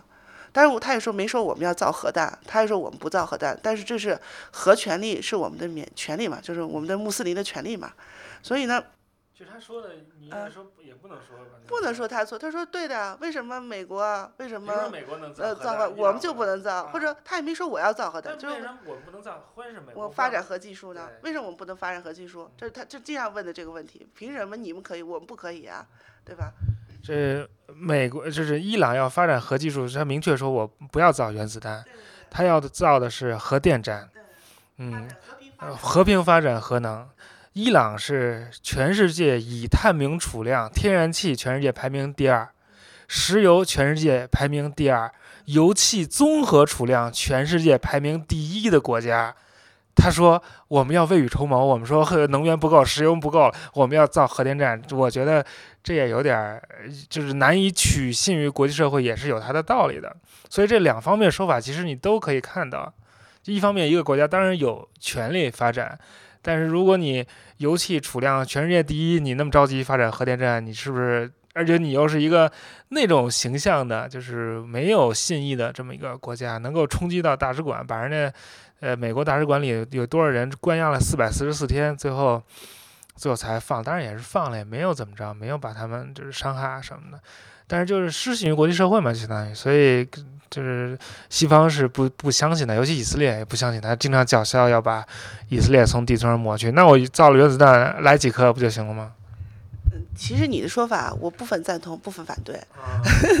首先呢，伊朗它要发展它的核核能技术也好，或者发核电是有它的逻辑性的，因为它的石油和它的那个天然气确实很多，但是它也是一个就是。它也会用完，比如说一百五年、一百五十年之后它怎么办？比如他的那个百分之八十他的国民收入、政府收入都靠这个。那你要是说到时候他怎么办？他得想在未来情况，还有他现在浪费太严重。你说二零零五年的时候，他那个汽油还不如水自一瓶矿泉水便宜，所以大家就就是特别浪费。你记得吧？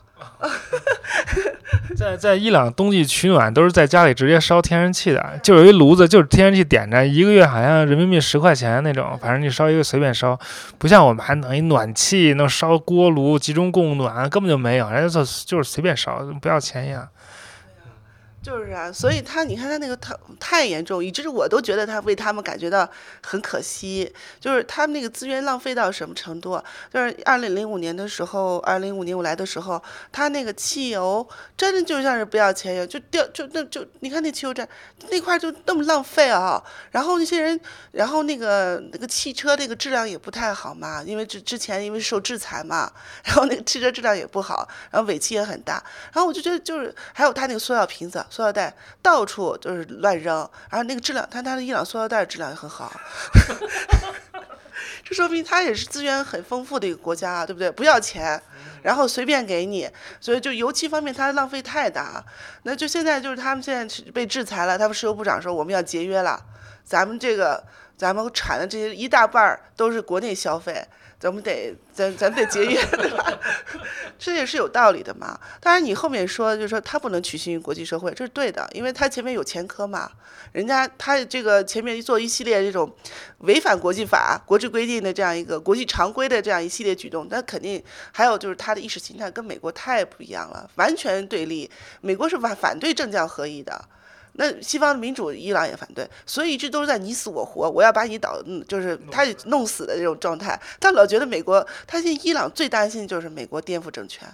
这是这是他最大的。一直以来这四十年来，为什么核心就是美国和伊朗根本就不可能调和的矛盾，就是这个矛盾嘛。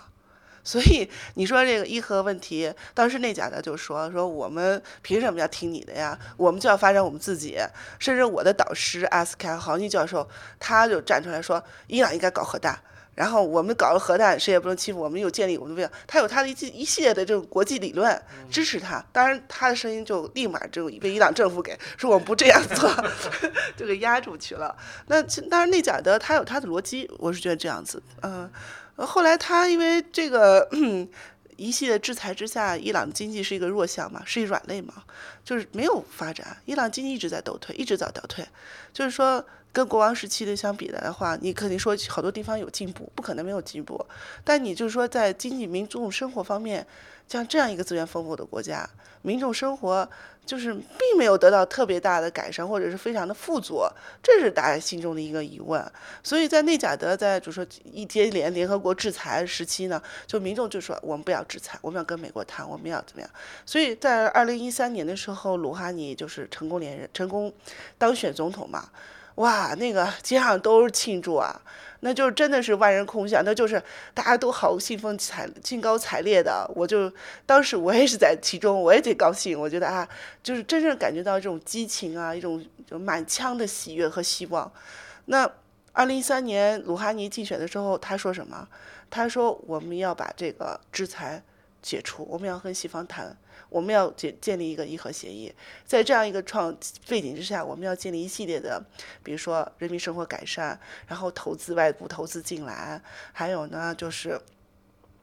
就是他就是说了一系列的，就是让大家觉得哎呀真好真好真好，我们的国家终于就是能够进入一个正轨，然后跟国际社会接轨，所以跟他当时投票是百分之七十以上嘛，所以他也就是 绝对性的胜利当选总统。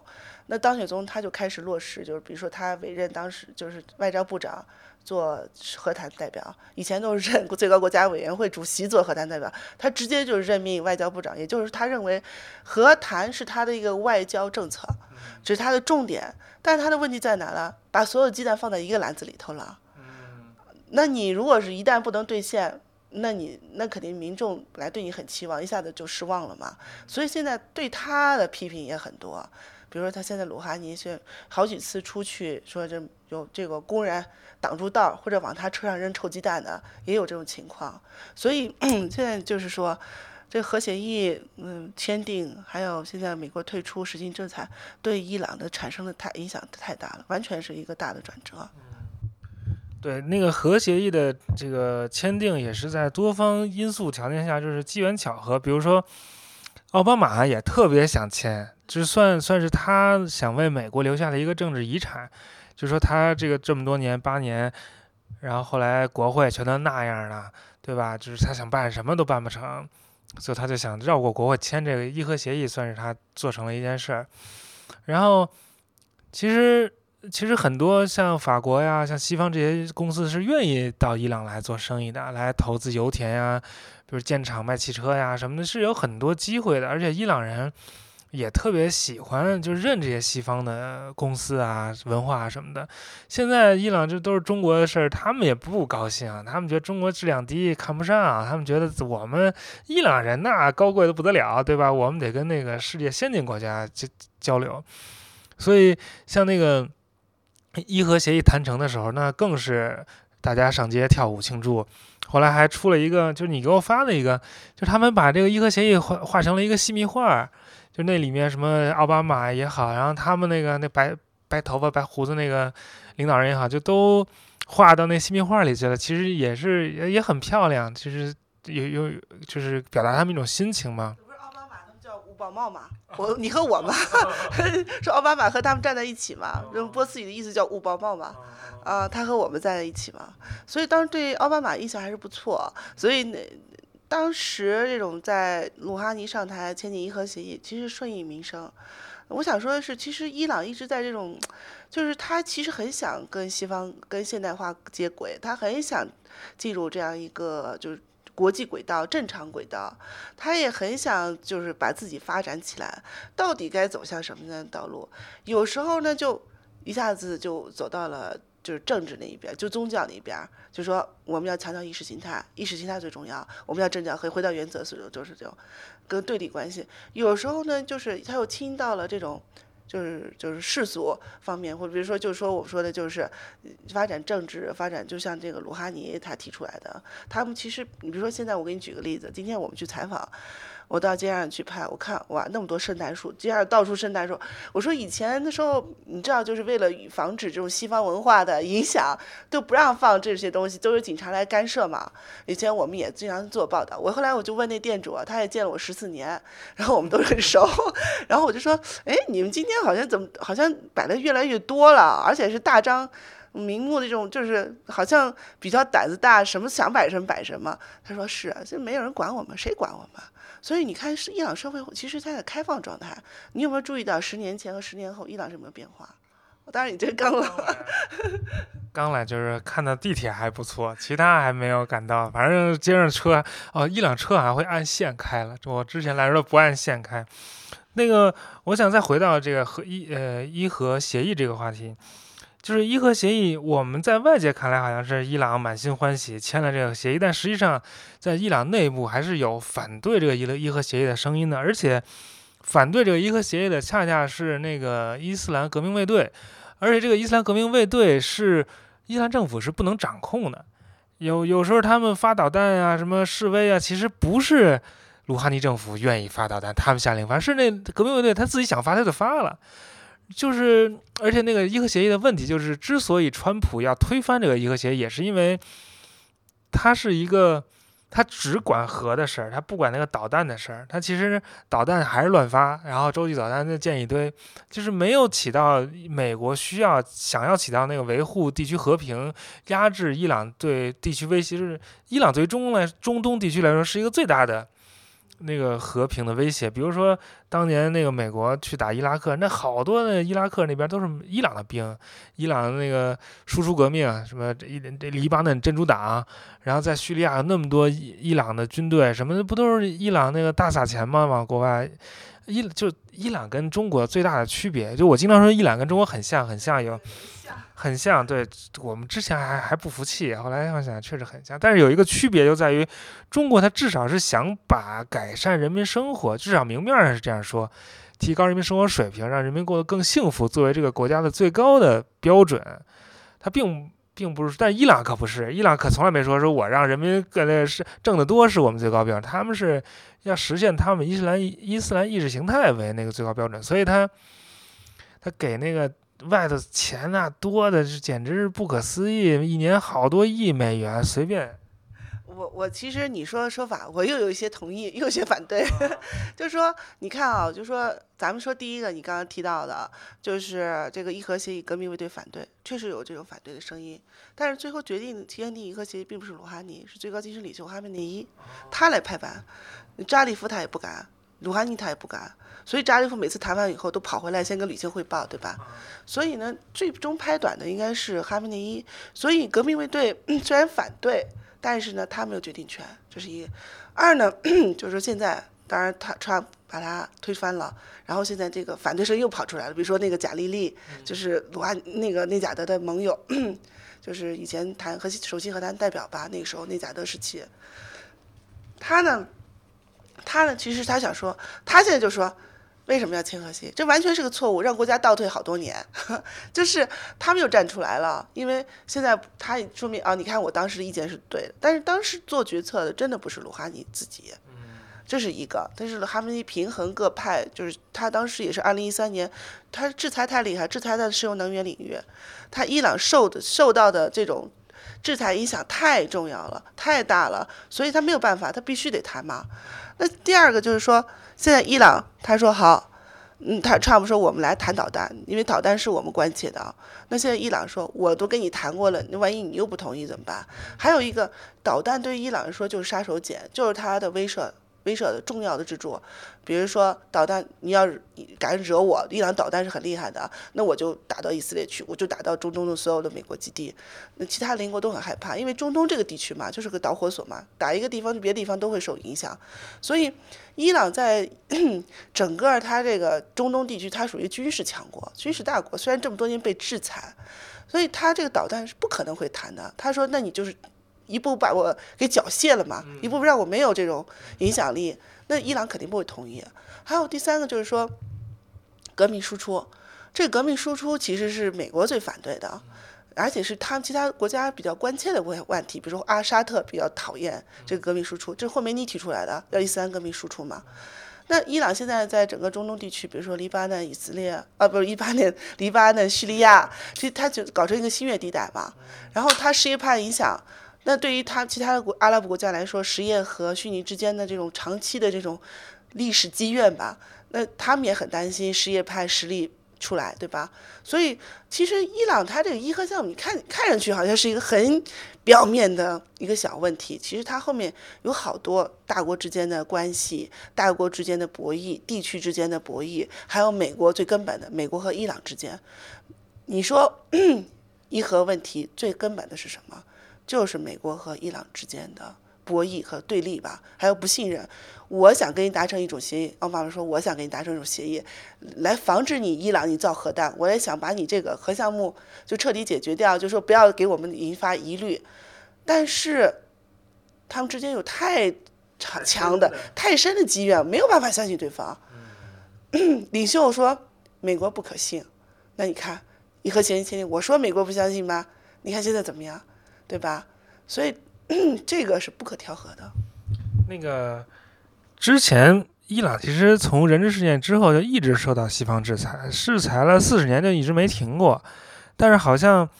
伊核协议之所以能够成功，也是因为那会儿那个协议那个制裁突然有效起来了。那但那到底是什么样的制裁让伊朗感到了这么就同意这个伊核协议的迫切性？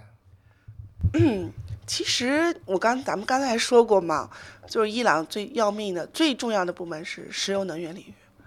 它实际上就是它的生命线嘛，它百分之七十、百分之八十以上的收入全是靠它。那奥巴马一个制裁说好，咱们就把你的能源领域去给你制裁了，那他就没有收入了。那他收入从哪里来？没有办法来支撑这个国家嘛？那现在。那伊朗签订核协议之后，觉得应该能吸引外资，也觉得应该能够金融上顺畅，但没有这样子。然后美国也没有让他，就是说给他一系列的这种承诺嘛，兑现承诺。然后现在特朗普很聪明啊，我觉得他他就说，我再给你制裁，我就把你的那个能源领域给你制裁，我现在十一月份的制裁对伊朗非常要命，但是现在呢是什么呢？我觉得，比如说咱们说制裁嘛，四十年制裁，为什么今年这么厉害？我觉得有内部因素吧。比如说，伊朗的里亚是什么时候开始贬值的？是从四月份开始贬值的。然后特朗普宣布退出核协议是五月份，然后宣布制裁第一批是在七月份开始吧，七月底八月初，然后再后面是十一月份，这根本就制裁没开始。制裁影响就已经显现了，通货膨胀，货币一下子从三万，然后到十万，到二十万，就整个贬了三分之一、三分之二，这是一个什么现象？我觉得这跟伊朗的是国内一种情况，这个事儿啊，咱们又有说起来了，就是 伊朗呢有一个规律，我觉得哈，就是说从就是伊斯兰革命建国之后，就是两伊战争结束，就是你会发现。每一次总统第二任时候，就伊朗出现大幅贬值，伊朗货币。哦。所以拉夫桑贾尼时候第一任他没有出现这种贬值的，第二时刻忽然之下就贬了，而且不是减贬值像伊朗这种三分之二，是贬值一百倍，一百倍。然后呢，到了哈塔米第一任还好，第二任又开始贬，但没有贬那么夸张。然后到了内贾德的时候，二零零五年，当时我在的时候还不到一万 一万土曼啊，一一千土曼吧，一万里尔兑一美元。到内贾德的时候，后面就是到三万，就一比三了，一下子就又开始贬值，就第二任时候。然后到了鲁哈尼，所以就好像第二任期总统第二任期出现这种大幅贬值，就像是一个规律一样。然后我就这个事儿，我就还问过伊朗的经济学家。那么 当时有一个经济学家穆斯，他是在那个美国，呃，就是学经济学博士回来，在德黑兰大学教经济学。他说给我解释了一下哈，他说 你看啊，有经济规律的话呢，按照伊朗的现在通货膨胀率，它应该出现贬值的，这是不可能阻挡的。但是它会会一步一步，每年会有，比如说百分之几，百分之几。但是因为呢，伊朗政府呢，他为了就是说，比如第一任时候，他为了能够夺到第二任总统，因为他有连任嘛，他就是出于政治考虑，他就不想让那个贬值，所以他就 就像你堵洪水一样，你就建个高坝，一直就是用政治手段去把它不要让它贬值，然后比如说到第二次他发现不行了，实在贬不住，因为市场的规律是这样子的，所以就会出现一个不可预测性。就就忽然大幅贬值这样，但是对于就是说，他说如果他认为就是说，你如果按照正常的经济规律走，让大家至少知道后今年会多少，明年会经济通货贬就是贬值会多少，他会有个正常的这种计算，是一个可预测的。那现在就是经济出现不可预测性，一时高时低这样情况，其实对于这种外资投资者，还有说经济这个这种商人来说是非常非常致命的。风险太大，风险太大了呀！风险太大。我们之前那个伊伊朗货币贬值，这个贬到快十九嘛，就说当时就是跟人打赌说会不会这周末就贬到二十，然后最后也没上到二十，最后又又缓过来了。现在今天去换换的是九万九万里亚尔，九万九九万八千九万七千里亚尔。对一美元，我在的时候是一万里亚尔兑一美元，等于它贬值了十倍。从今天看来，但它为什么又缓了缓过来了？这几天，这个吧，就是因为它 当时贬太坏了，太太快了，以至于就是民众都已经。就是民怨沸腾了，说你就是我的收入一下子缩水三分之二是什么概念？而且伊朗它又不是一个自给自足国，它大部分的产品都是进口的嘛。那那你这样，你你货币贬值，它产品自然会高嘛。那高的话，老百姓的收入他承受不起，购买力大购买力大量缩水嘛。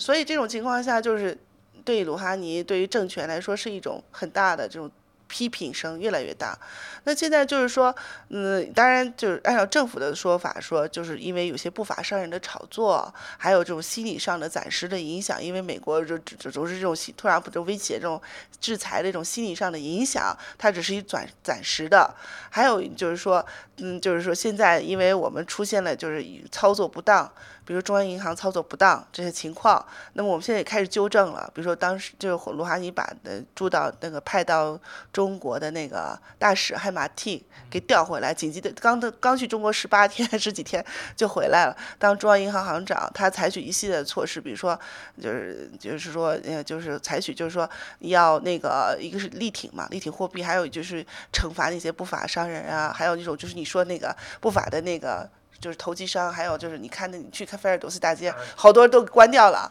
就是不让他们就是私下里进行商议，不让他们在这个炒炒汇嘛。那这现在措施确实有所回回应，但现在大家就问题是，那既然可以回去，为什么会涨那么高呢？那涨那么高，为什么现在回去了，物价也没见得不跌下去？所以就是现在物价反而是不断的往上涨。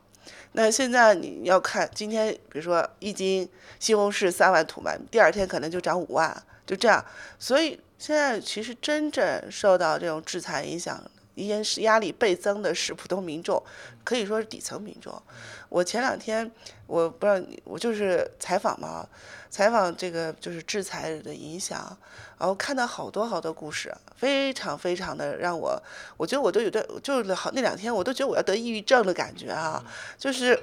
有一个小男孩叫，现在可以说吗？还是有一个男孩子三十岁，然后呢，他的名字呢叫阿里莱造，然后是一个我去他们家过，然后这个小孩子呢非常的，呃，就是爱说爱笑那种，而且呢长得也很精神。三岁不是小孩。嗯，对我在我看来是啊，然后呢。就这小孩子，就有一天就是不声不息的在自己房间里就自杀了，就是上吊死了。就主要是什么？这四五年就他找不到工作，他没有工作。然后他的女朋友跟他说要分手了，等于说这小孩子没有未来，没有前途。最后他在做这个事情前一个周，因为他因为他一直做出租车司机嘛，他前两周前他的车给坏了，他车没有他没有办法修。但是之前有一系列的这种曲折故事，就是说他的车太破了，他在一个公司做，然后公司说你的车太破，我不要你了，你去换辆车。他没又买不起很好的车，所以他就就那个陪抗。很破很怕，然后他就说：“那我就买个这二手车，那个车稍微的好一点，他们能接受。但那个车状况太多，经常坏，经常坏，以至于他就因为这个，他也付不起修车的钱，所以他就后来就这个没有办法工作，失业。然后他后来给他妈妈发一条信是什么？妈妈，我不知道该怎么办，我很累。妈哈斯就说他。然后我就我就看完这个，我就整个这个，我就到他们家，包括听他们讲，我就觉得很难过。然后我就觉得这个现在年轻人该怎么办？”然后你会听到这些事情，就会觉得，确实是应该给他们希望。那当然不说，就是好像伊朗就是这样子的，就是铁幕一样。我就也有很多人出来，尤其知识分子，你要注意看的话，这些知识分子还有政界人士，他们也有一些声音说，我们要做学习改革，我们不能这样下去，我们不能。但是怎么去做呢？我觉得很难，就是。只能是祝福他们，因为他在一个神权体制之下，他这种怎么去把这个意识形态能够把它，就是或者说让他影响力少一点，或改变这种意识形态为先的这样一个状态，去以经济发展为重要，这真的是很难结构性的改革。好，那我们接下来谈两个两个事儿，一个是中国和伊朗的关系，一个是就这十年伊朗有什么变化。因为我感觉，反正也是上上下下，根本没啥变化，根本上没有变化。但是也许有点小的变化，你有啥感受？我不同意你的看法。我觉得伊朗天天都在变，这十年变化太快太大，以至于有时候我都自己都觉得瞠目结舌。那你看上去没有变化，你说城市还是这个城市，建筑还是这建筑，没什么变化，对吧？然后体制还是这个体制，但你要就到民众的生活家家里头去，首先你去看。一有的人一个人拿三部手机，两部手机，他这种手机，他那个还有伊朗 Instagram，还有他的博客，他的那个 Facebook，都是最终可以说是普及率最高的国家吧。然后呢，伊朗他们年轻一代三分平均年龄不到三十岁。他们接受外界这种信息太快，家家户户都是卫星电视台，所以你现在看好十年前，我再回想一下，好像那个时候会有大妈上来说：“你看你的头巾，看你的衣服，呃，露出来了或怎么样？或男孩子和女孩子不能两个人握手，不能在大街上走，对不对？你看现在谁管你？然后有的女孩子开车就不戴头巾。”真的，我就见过。我说你不戴头巾可以吗？那我就这样，没人管我。就是他就是在松动，松动，而且他这个变化太快。以前他会有这种叫叫什么什么叫 air shot gas air shot 风化检查。我有一次都差点被抓进去，就是因为没穿袜子嘛，夏天的时候穿个裙子没穿袜子，然后。那个时候我就觉得，就像一个这种紧紧的把你给抓住。但二零零九年之后，就是那个绿色革命之后，有一个显著的变化，gas h 没有了。所以你会看到，就是说，现在当然说啊，有有人是说我们要注重伊斯兰文化，我们要保持传统文化。但你现在注意看到的话，其实现在年轻人他们这个这个全球化的概念，对他全球化的文化的影响太深了。你这别说，可能就是说传统的农村。农村这种非常偏远的地方，可能说啊，我们不看电视，我们不用手机。但是大部分就伊朗是个城市化社会，它的农村才占多少？占百分之三十人口吧，大部分是城市人口嘛。那你说这些人，而且又是年轻一辈，他思想变化太快。你你比如说，给你举个例子啊，就是一个家庭里头，你去坐在那儿聊啊，然后你就觉得很奇怪，就说。各说各的，你知道吧？然后，然后呢？比如说，妈妈是非常宗教传统的，这种爸爸是非常开放的，甚至还喝葡萄酒这种。然后女儿就是无所谓，我想一会儿这样，一会儿那样。然后就就这就是一个多元社会、多元家庭。然后你看现在这现在这个年轻人的这种思想变化、这种穿着，还有男孩子和女孩子现在俩人在一起，在街上随便拉手。啊，你没看到吗？你注意看，你这次去好好看一看伊朗社会有什么变化。然后女孩子头巾是越来越短，然后呢衣服是越来越短，就这个长袍儿越来越短。你你可以看到，就是说她这种从外表、从思想上、从思想上，她 Instagram 我见到的，无论是家庭主妇还是小孩子，十几岁小孩子，还是就是说这种青年人。每天都是 Instagram，现在不有网红嘛？伊朗有网红的，你知道吧？有个 Taster，他是那个叫美食先生，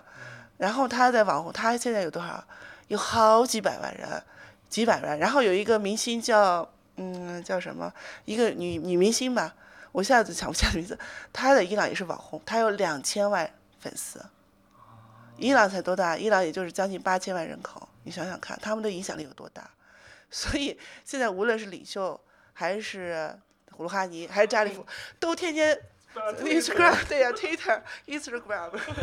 对，我在伊朗的时候还是那个就是 dumb phone，还是没有智能手机，还是那种拨号的，就是按键的手机。那那这个智能手机十年看来还是有很大的影响。我在那个美国看 Twitter 可逗了，就那 Trump 不就 Twitter 治国哇，每天狂发，然后那个阿玛尼那那贾德也在那儿发，然后鲁哈尼也在那儿发，我他们全都在那儿 Twitter 互相艾特来艾特去，我简直太搞笑了，我天哪！嗯，特别要提出一个人，就扎里夫，扎里夫是我非常非常，我是他的粉丝啊，嗯，就是伊朗外长。他，嗯，他呢是伊朗的那个开明人士吧？他也很有意思，就是说他十六岁的时候被父亲，他们家也是英式家庭出身嘛，商人家庭出，他父亲就送他去美国读书，也属于就是属于那种，呃，开放就受过西方教育的开明人士。革命的时候他又回来，他当时是在哥伦比亚学国际关系博士，然后呢。当时革命之后呢，他还在美国待了一段时间，就帮助，比如说常驻联合国代表啊这些事情。他在美国待了三十年，三十年，也就是说他对美国关系太，说比如说那个什么，就是基辛格他们都跟他是好朋友，都知道他。然后呢，就是他对美国太了解，太了解，所以现在他不是后来被回来以后，鲁哈尼就让他做那个首席和谈代表，做外长嘛。你要看他的推特，几乎每天。两三条，他就我觉得现在伊朗成为就就把这个 Twitter 看成一个公共外交了，你知道吗？所以伊朗现在是什么呢？就是跟美国斗，我实力对不过你，我就来一个公共外交，我对你，我就宣传软叫软实力嘛，软实力对你这样。软实力还在美国公司的那个网站上怼怼，那也没啥软实力啊。啊啊，那我们讲讲中伊关系吧，中国跟伊朗，中国。中国跟伊朗其实，呃，民众也好，政府之间这个其实了解并不深，好像有很多误解。哎，这个中医关系现在真是一言难尽，因为我学我在这儿待了也都十四年了啊。我真是经历了这种中医关系的，可以说这十十四年的变化。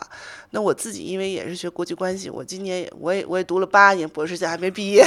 然后的现在也在写最后的论文阶段嘛。但是我现在其实我中英关系是我自己论文的一个题目嘛，所以我就特别关注这儿。那我现在就是很想就是讨论，就是说什么呢？其实你要看就是中伊两国的历史曲线啊，比如都经过文明，都是文明大国，跨地区大国，甚至伊朗比中国。当时最初的有国际关系这种门，就是这种趋势，就是状态，真正有这种国际关系，成为国际大国，还其实是伊朗，知道吗？就当时好多各国朝贡或者各国建立这种盟国藩属这样。那后来就是文明衰落，半殖民地，然后又出现了这种辛亥革命、立宪运动，然后又出现这种，就是它的文就是曲线是特别特别的相似。一九七九年的时候，我们是什么？向右走，我们就出现出改革开放，它向左走。他就一下子转变了这状态，包括现在也有学者提出，就是说，一九七九年之前国王时期，好像跟我们现在的这种中国的状态很像，就是社会很富足，经济发展很厉害。那么，为什么会那个时候在国王这种经济上，就当时以排名就是国际 GDP 百七第九还是前十吧，然后一个伊朗人他可以去九十个国家免签，然后。就是属于那种极其富足、极其就是就是在国际社会中受到首肯的一个国家，怎么突然之间就发生革命，还走上这样一个极端？这是好多人都在讨论的问题。然后就说是不是给中国有什么启示什么的啊？但是我现在想讨论，就是说中国和伊朗之间，其实在历史背景上没有任何的这种。历史积怨，你比如说俄罗斯和伊朗是有历史积怨的。最早强迫伊朗签订不平等条约的就是俄罗沙俄，当时就是土库曼恰条约，还有就是嗯当时的古列斯坦条约，剥去了好多伊朗的领土啊，然后实行这种最惠国待遇啊、领事裁判权，这些都是沙俄对伊朗开始的近代史的开始嘛。接下来就是英国。然后，比如说签订的就是那种，呃，那个石油开采权这些，后面就是美国，就是它就是这些周边的国家，就是唯一这种大国当中，中国跟他没有任何机缘。伊朗其实很记历史的，还很注重这段历史的，所以他应该说伊朗和他，而且伊朗和中国有这种。两千多年的历史的交往，所以他和彼此之间有一种情感吧，所以就是说文明的情感也好，或者东方文明的这种相似性，彼此能够同情。你也经过革命，我也经过革命，我也经过半殖民地，所以它一种情感的联系。除了这种就是实际的利益交往之外，但我想说的是，为什么现在会出现这种状态？就是 那。就是现，我想说，中医关现在有很大的问题。不，嗯，虽然我们就是官方，我们政府之间不能够说的，就说啊，我我们之间有问题，或者对此彼此都有点不太开心的地方，但他没有办法说出来。但是我在这边就是能够经历到的，我觉得中国和伊朗民众之间完全完全是不理解，甚至出现很多误解。就好比就是前段时间出现一个就是那种你看到过的吧大话，现在在国内反应很大，说怎么会就是在伊朗这。需要我们之后制裁期间，怎么会有伊朗人反中国呢？说我们偷他们的工作，然后把他们就是说我们成对的，我们成把他们当 ATM 机使，对吧？其实就但是就像这种情况，我讲的就是说，嗯，在伊朗确实存在有这种对中国的这种不理解或不了解状态。就好比举个例子，我带着我的小孩去公园玩，看我的孩子看到猫，我说他说猫，然后旁边一个伊朗的那个伊朗人，一个伊朗老太太说，你看他们中国人都。吃猫，就是说他可能对我们的了解就是属于这种一百多年前或者是这种西方的误读，然后我们中国认为什么呢？伊朗人个个都是恐怖分子啊，然后你来伊朗有没有问你说安全吗？你他们都比较关心这个问题，对吧？其实当然。当然是安全的了。你说这都是大兵拿着枪，控制很严的，对吧？而且伊朗真的是没有看到，就是你在中东国家，阿富汗、伊拉克，甚至我去的，就是说黎巴嫩、叙利亚，但叙利亚咱现在也不提，之前也都没伊朗这么安全。伊朗现在你这么多年，除了就是在阿瓦兹出现恐怖事件，还有就是就针对性的这种，再加上你有听说，对对，没有针对平民发生这种情况，对吧？所以我现在想说，就是说现在就是彼此之间没有这种交流，这种文化交流很少，只是政府和政府官方层面的交流，这是其一。就是我们彼此民众之间没有这种交流，或者是说很少很少，都是通过第三方、西方的宣传。第二个，我想说什么呢？我觉得我们也就是政府新闻之间也有一点问题。你好比说，呃，中国政府投这个制裁伊朗的这个决议，联合国决议三次，然后呢，同时又说我们要支持伊朗，对吧？那么其实中国政府现在他他有他的考虑，因为美国家有美国家自己利益嘛。比如说我们是希望在不得罪美国或者不跟美国利益出现冲突的情况下，我们也希望和伊朗保持正常的交往，这是我们一个状态。但是很难啊，你你又想跟美国不，美国和伊朗之间是敌对的，然后我在中间我还要找平衡，是相当难的，很挑战的。然后呢，那华为现在是华为现在就是啊，华为就是一个受害者嘛。那现在这什么情况？现在就这种平衡已经被打破了。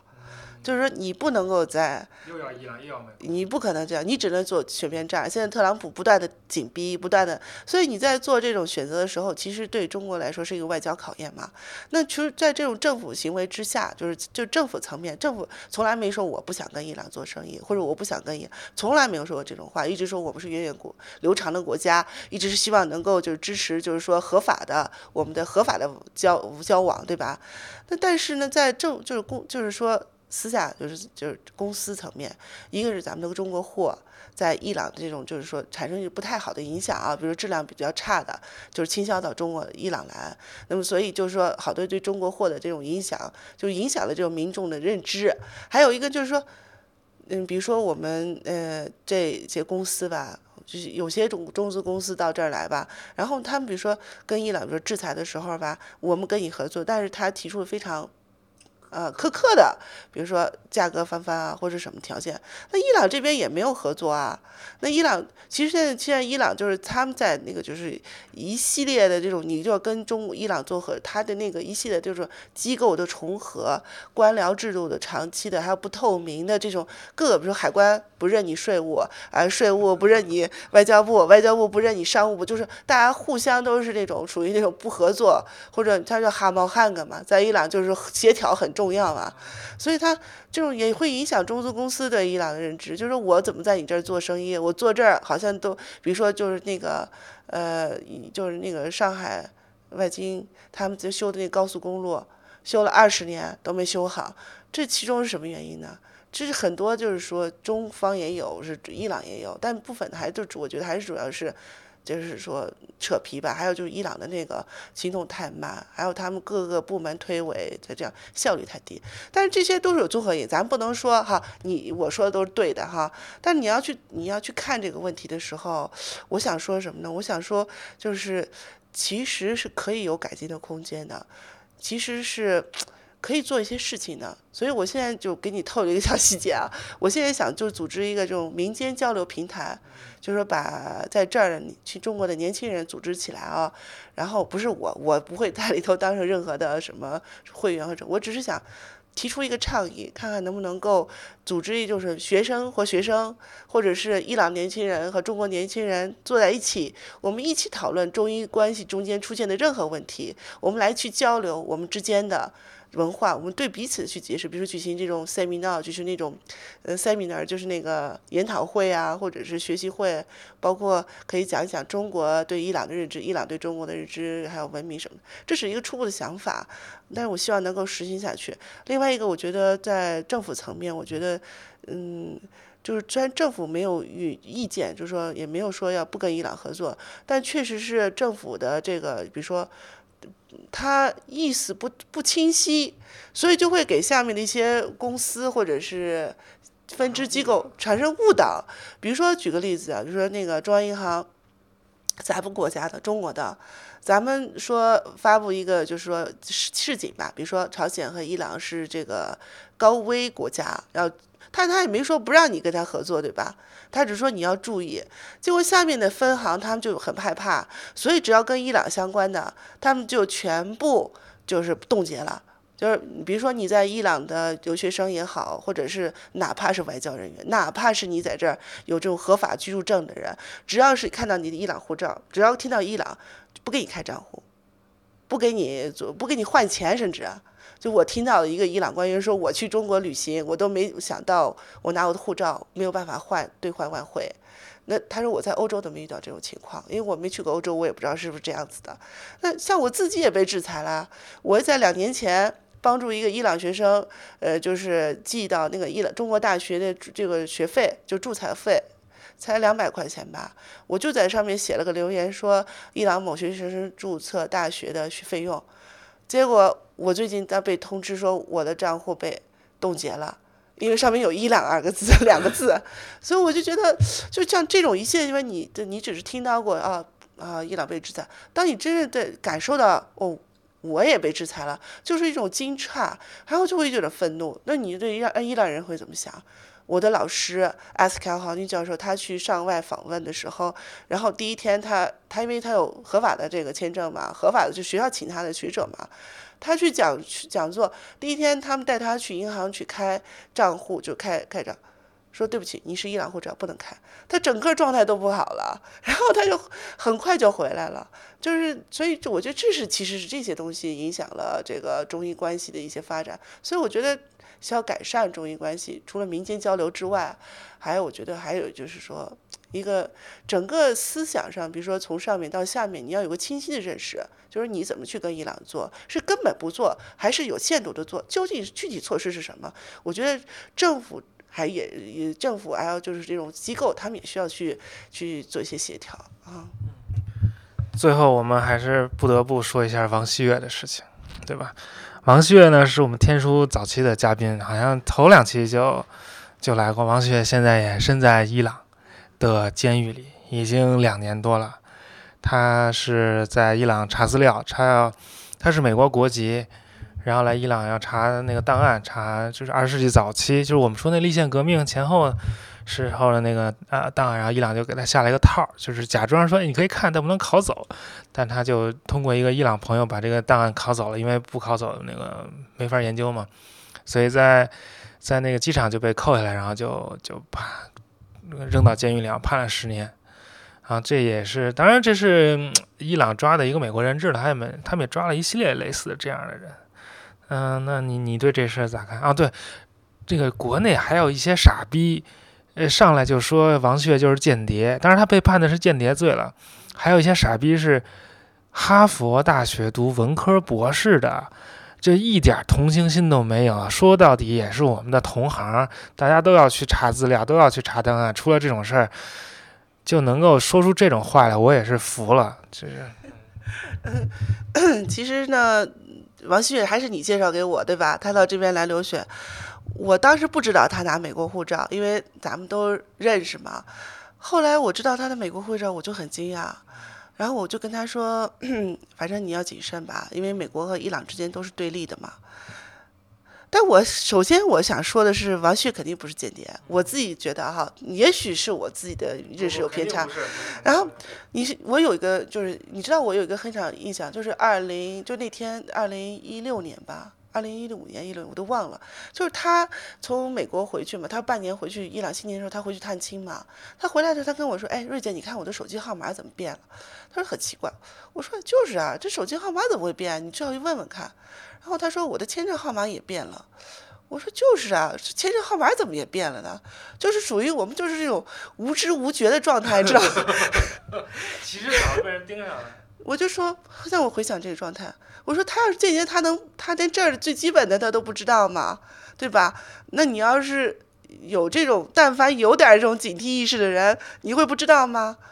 但我我就现在我在想，我们当时能不能傻？我就我也是，就是啊，就一就说过就过去了，就没有再想。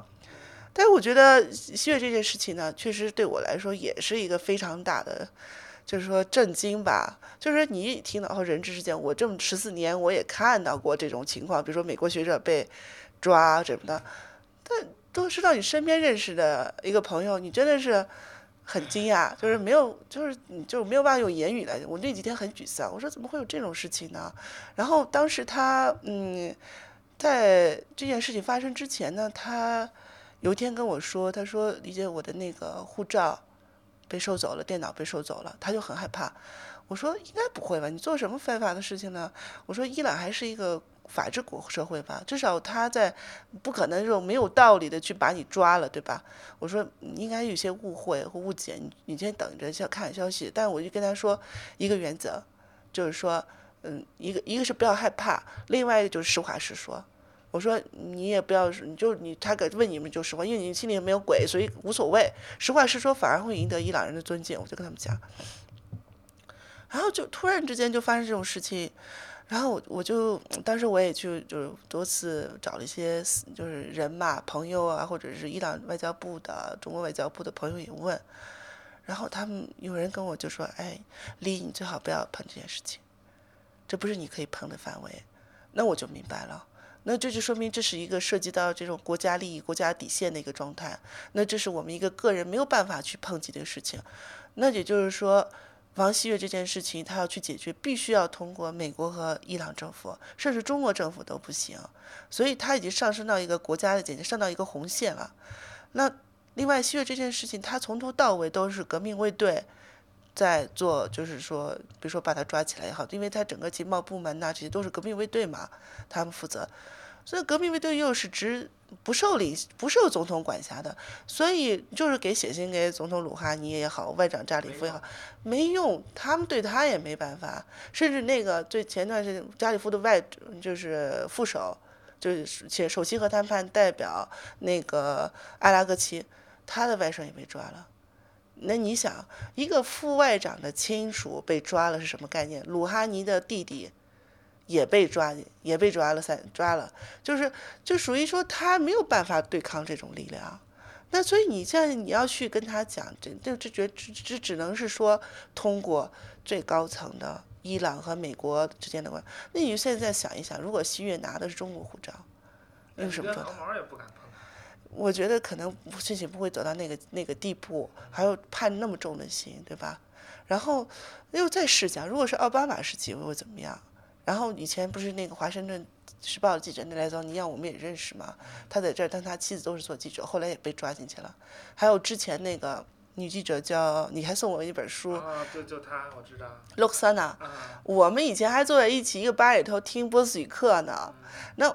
他是个日本和这个日本裔，也他妈妈是日本人，爸爸是伊朗人，在美国长大嘛。他也在这当记者，但我具体他们到底做什么坏事儿，我咱就不清楚了啊。那他们被抓之后，通过希拉里的努力，通过这个奥巴马和当时那个就是切里克里和 Cherry，还有和那个 Kerry 和那个扎里夫他们斡旋，然后他们就得到一年多吧，就得到。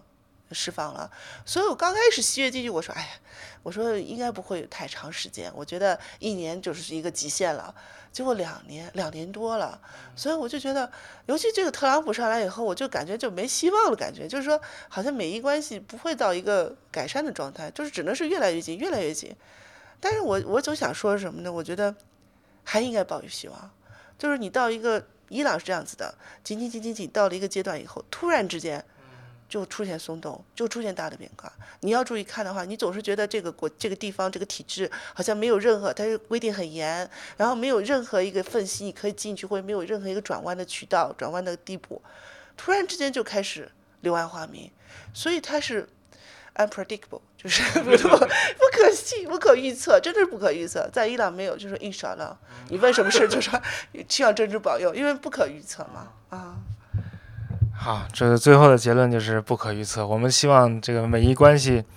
呃，早点出现转机。但是应该是通过特朗普对伊朗非常严厉的制裁，然后让伊朗受不了了，然后再转机。这基本上是走是先强后软的这么个策略，不是说求着伊朗放，那肯定不行。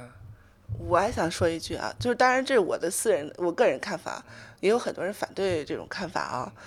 我觉得伊朗是遇强则强。他不是遇强则软，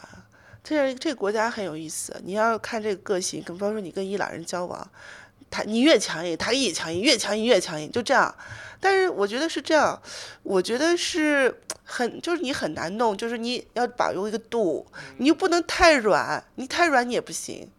然后你也不能太硬，对吧？然后你太硬的话，他就比你更强硬，他的民族感、自豪感、自尊心极强，所以。你在什么样的一个度下能够进行？所以那个特朗普就我就要打压你，我就要怎么怎么你，也许可以吧。那现在咱们国内学者说，这个美伊在六月之后进行谈判重谈核协议的可能性非常大，非常大。但是我个人认为可能性会比较小。如果特朗普一直这样的话，除非说他说啊，我做一些让步。这美国也需要做些让步，这样情况下给伊朗一个台阶下。你如果要就是一种强硬打压的方式，我觉得很难。伊朗就是这样子的，伊朗是一个，就是真的很很难形容那个国家。我说它是个万花筒，或者说它一个多元社会。你你去看，从这方面看是一个样子，你从那边看是一个另一个样子。然后你，然后你但是他们中间有个通信，就是民族自豪感。这是个很硬气的国家。我说伊朗男孩子很硬朗嘛，很硬气。然后他就是那种。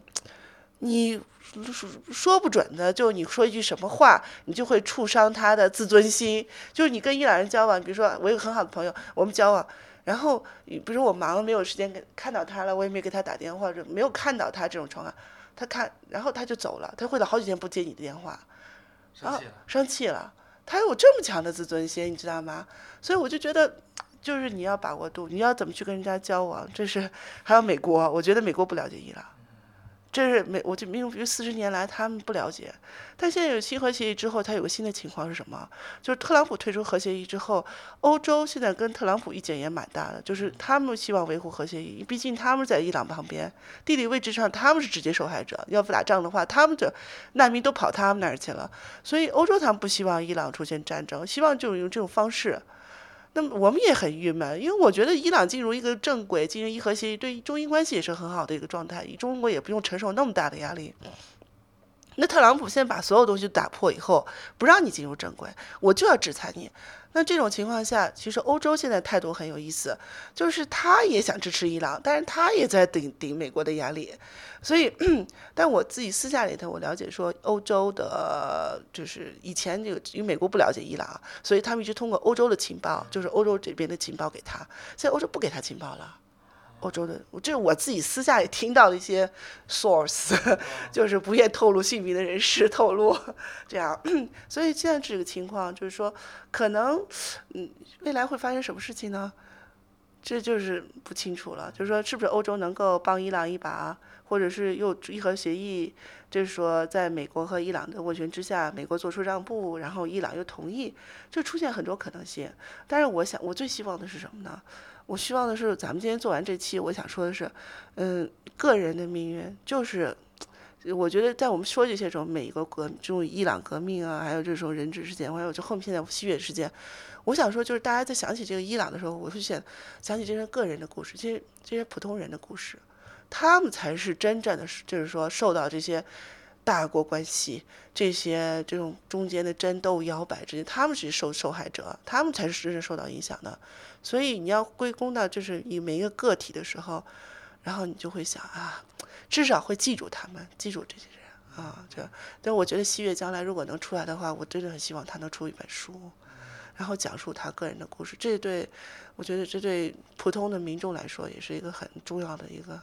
影响吧。嗯，记住他们。好好，我们今天时间比我们想象的要长很多啊。我们最后一环节要推荐个东西，你有想过要推荐什么东西吗？嗯，推荐啊，嗯，我想推荐的就是电影《一次别离》，当然可能很多人都看过。我想说的是，《一次别离》，我为什么很喜欢看这个电影？因为它真正体现了伊朗的这样一个社会种种种种之间的矛盾，比如说传统。还有现代家庭亲情梳理，整整各种的这个，你看到以后会想到，哦，确实我也看到这种情况。但我觉得他也不只是讲的是伊朗，你要去超越看的话，我觉得为什么给他颁这一奖，他也能反映到整个别的国家或者是咱们整个人类社会吧，现代当代的一些困惑。那我要推荐的另一个呢，就是 Robin Wright 的书。Robin Wright 呢，是我非常非常仰慕的一个美国记者，他还采访过哈梅内伊，然后他经历过伊斯兰革命。一九七二年，他第一次来到了伊朗，然后他就一直关注伊朗，一就是每年他也经常会来。那么他就之间为伊朗写了很多的书。所以呢，呃，如果你去搜 Robin Wright 的话，你可以搜到，比如他在讲这个伊斯兰革命，还有就 Turmoil Toy，就是他就讲了很。多好多书，还有就是什么革命的革命的，就是呃呃解剖书，好像他就好像有这样一本书，我具体没有准备啊。但是你去搜一下，他的书真的可以读，而且文笔非常的好。嗯，好，我在刚才李锐推荐书的时候也飞速的运转，想想推荐啥，我就推荐那个《纽约时报》对王旭的采访，就王旭事件的报道，有一个长篇的报道，一个女记者写的，就是。不仅讲了王旭了哈，其他的人质的问题啊，反正就他从一个长时段的角度来看这件事，就是说他抓王旭，他不是突然抓，他是一个有背景、有历史、有渊源的这么一个做法。好，我们今天节目就到这儿，谢谢李瑞，谢谢大家，希望王旭早点出来。谢谢大家。好，再见。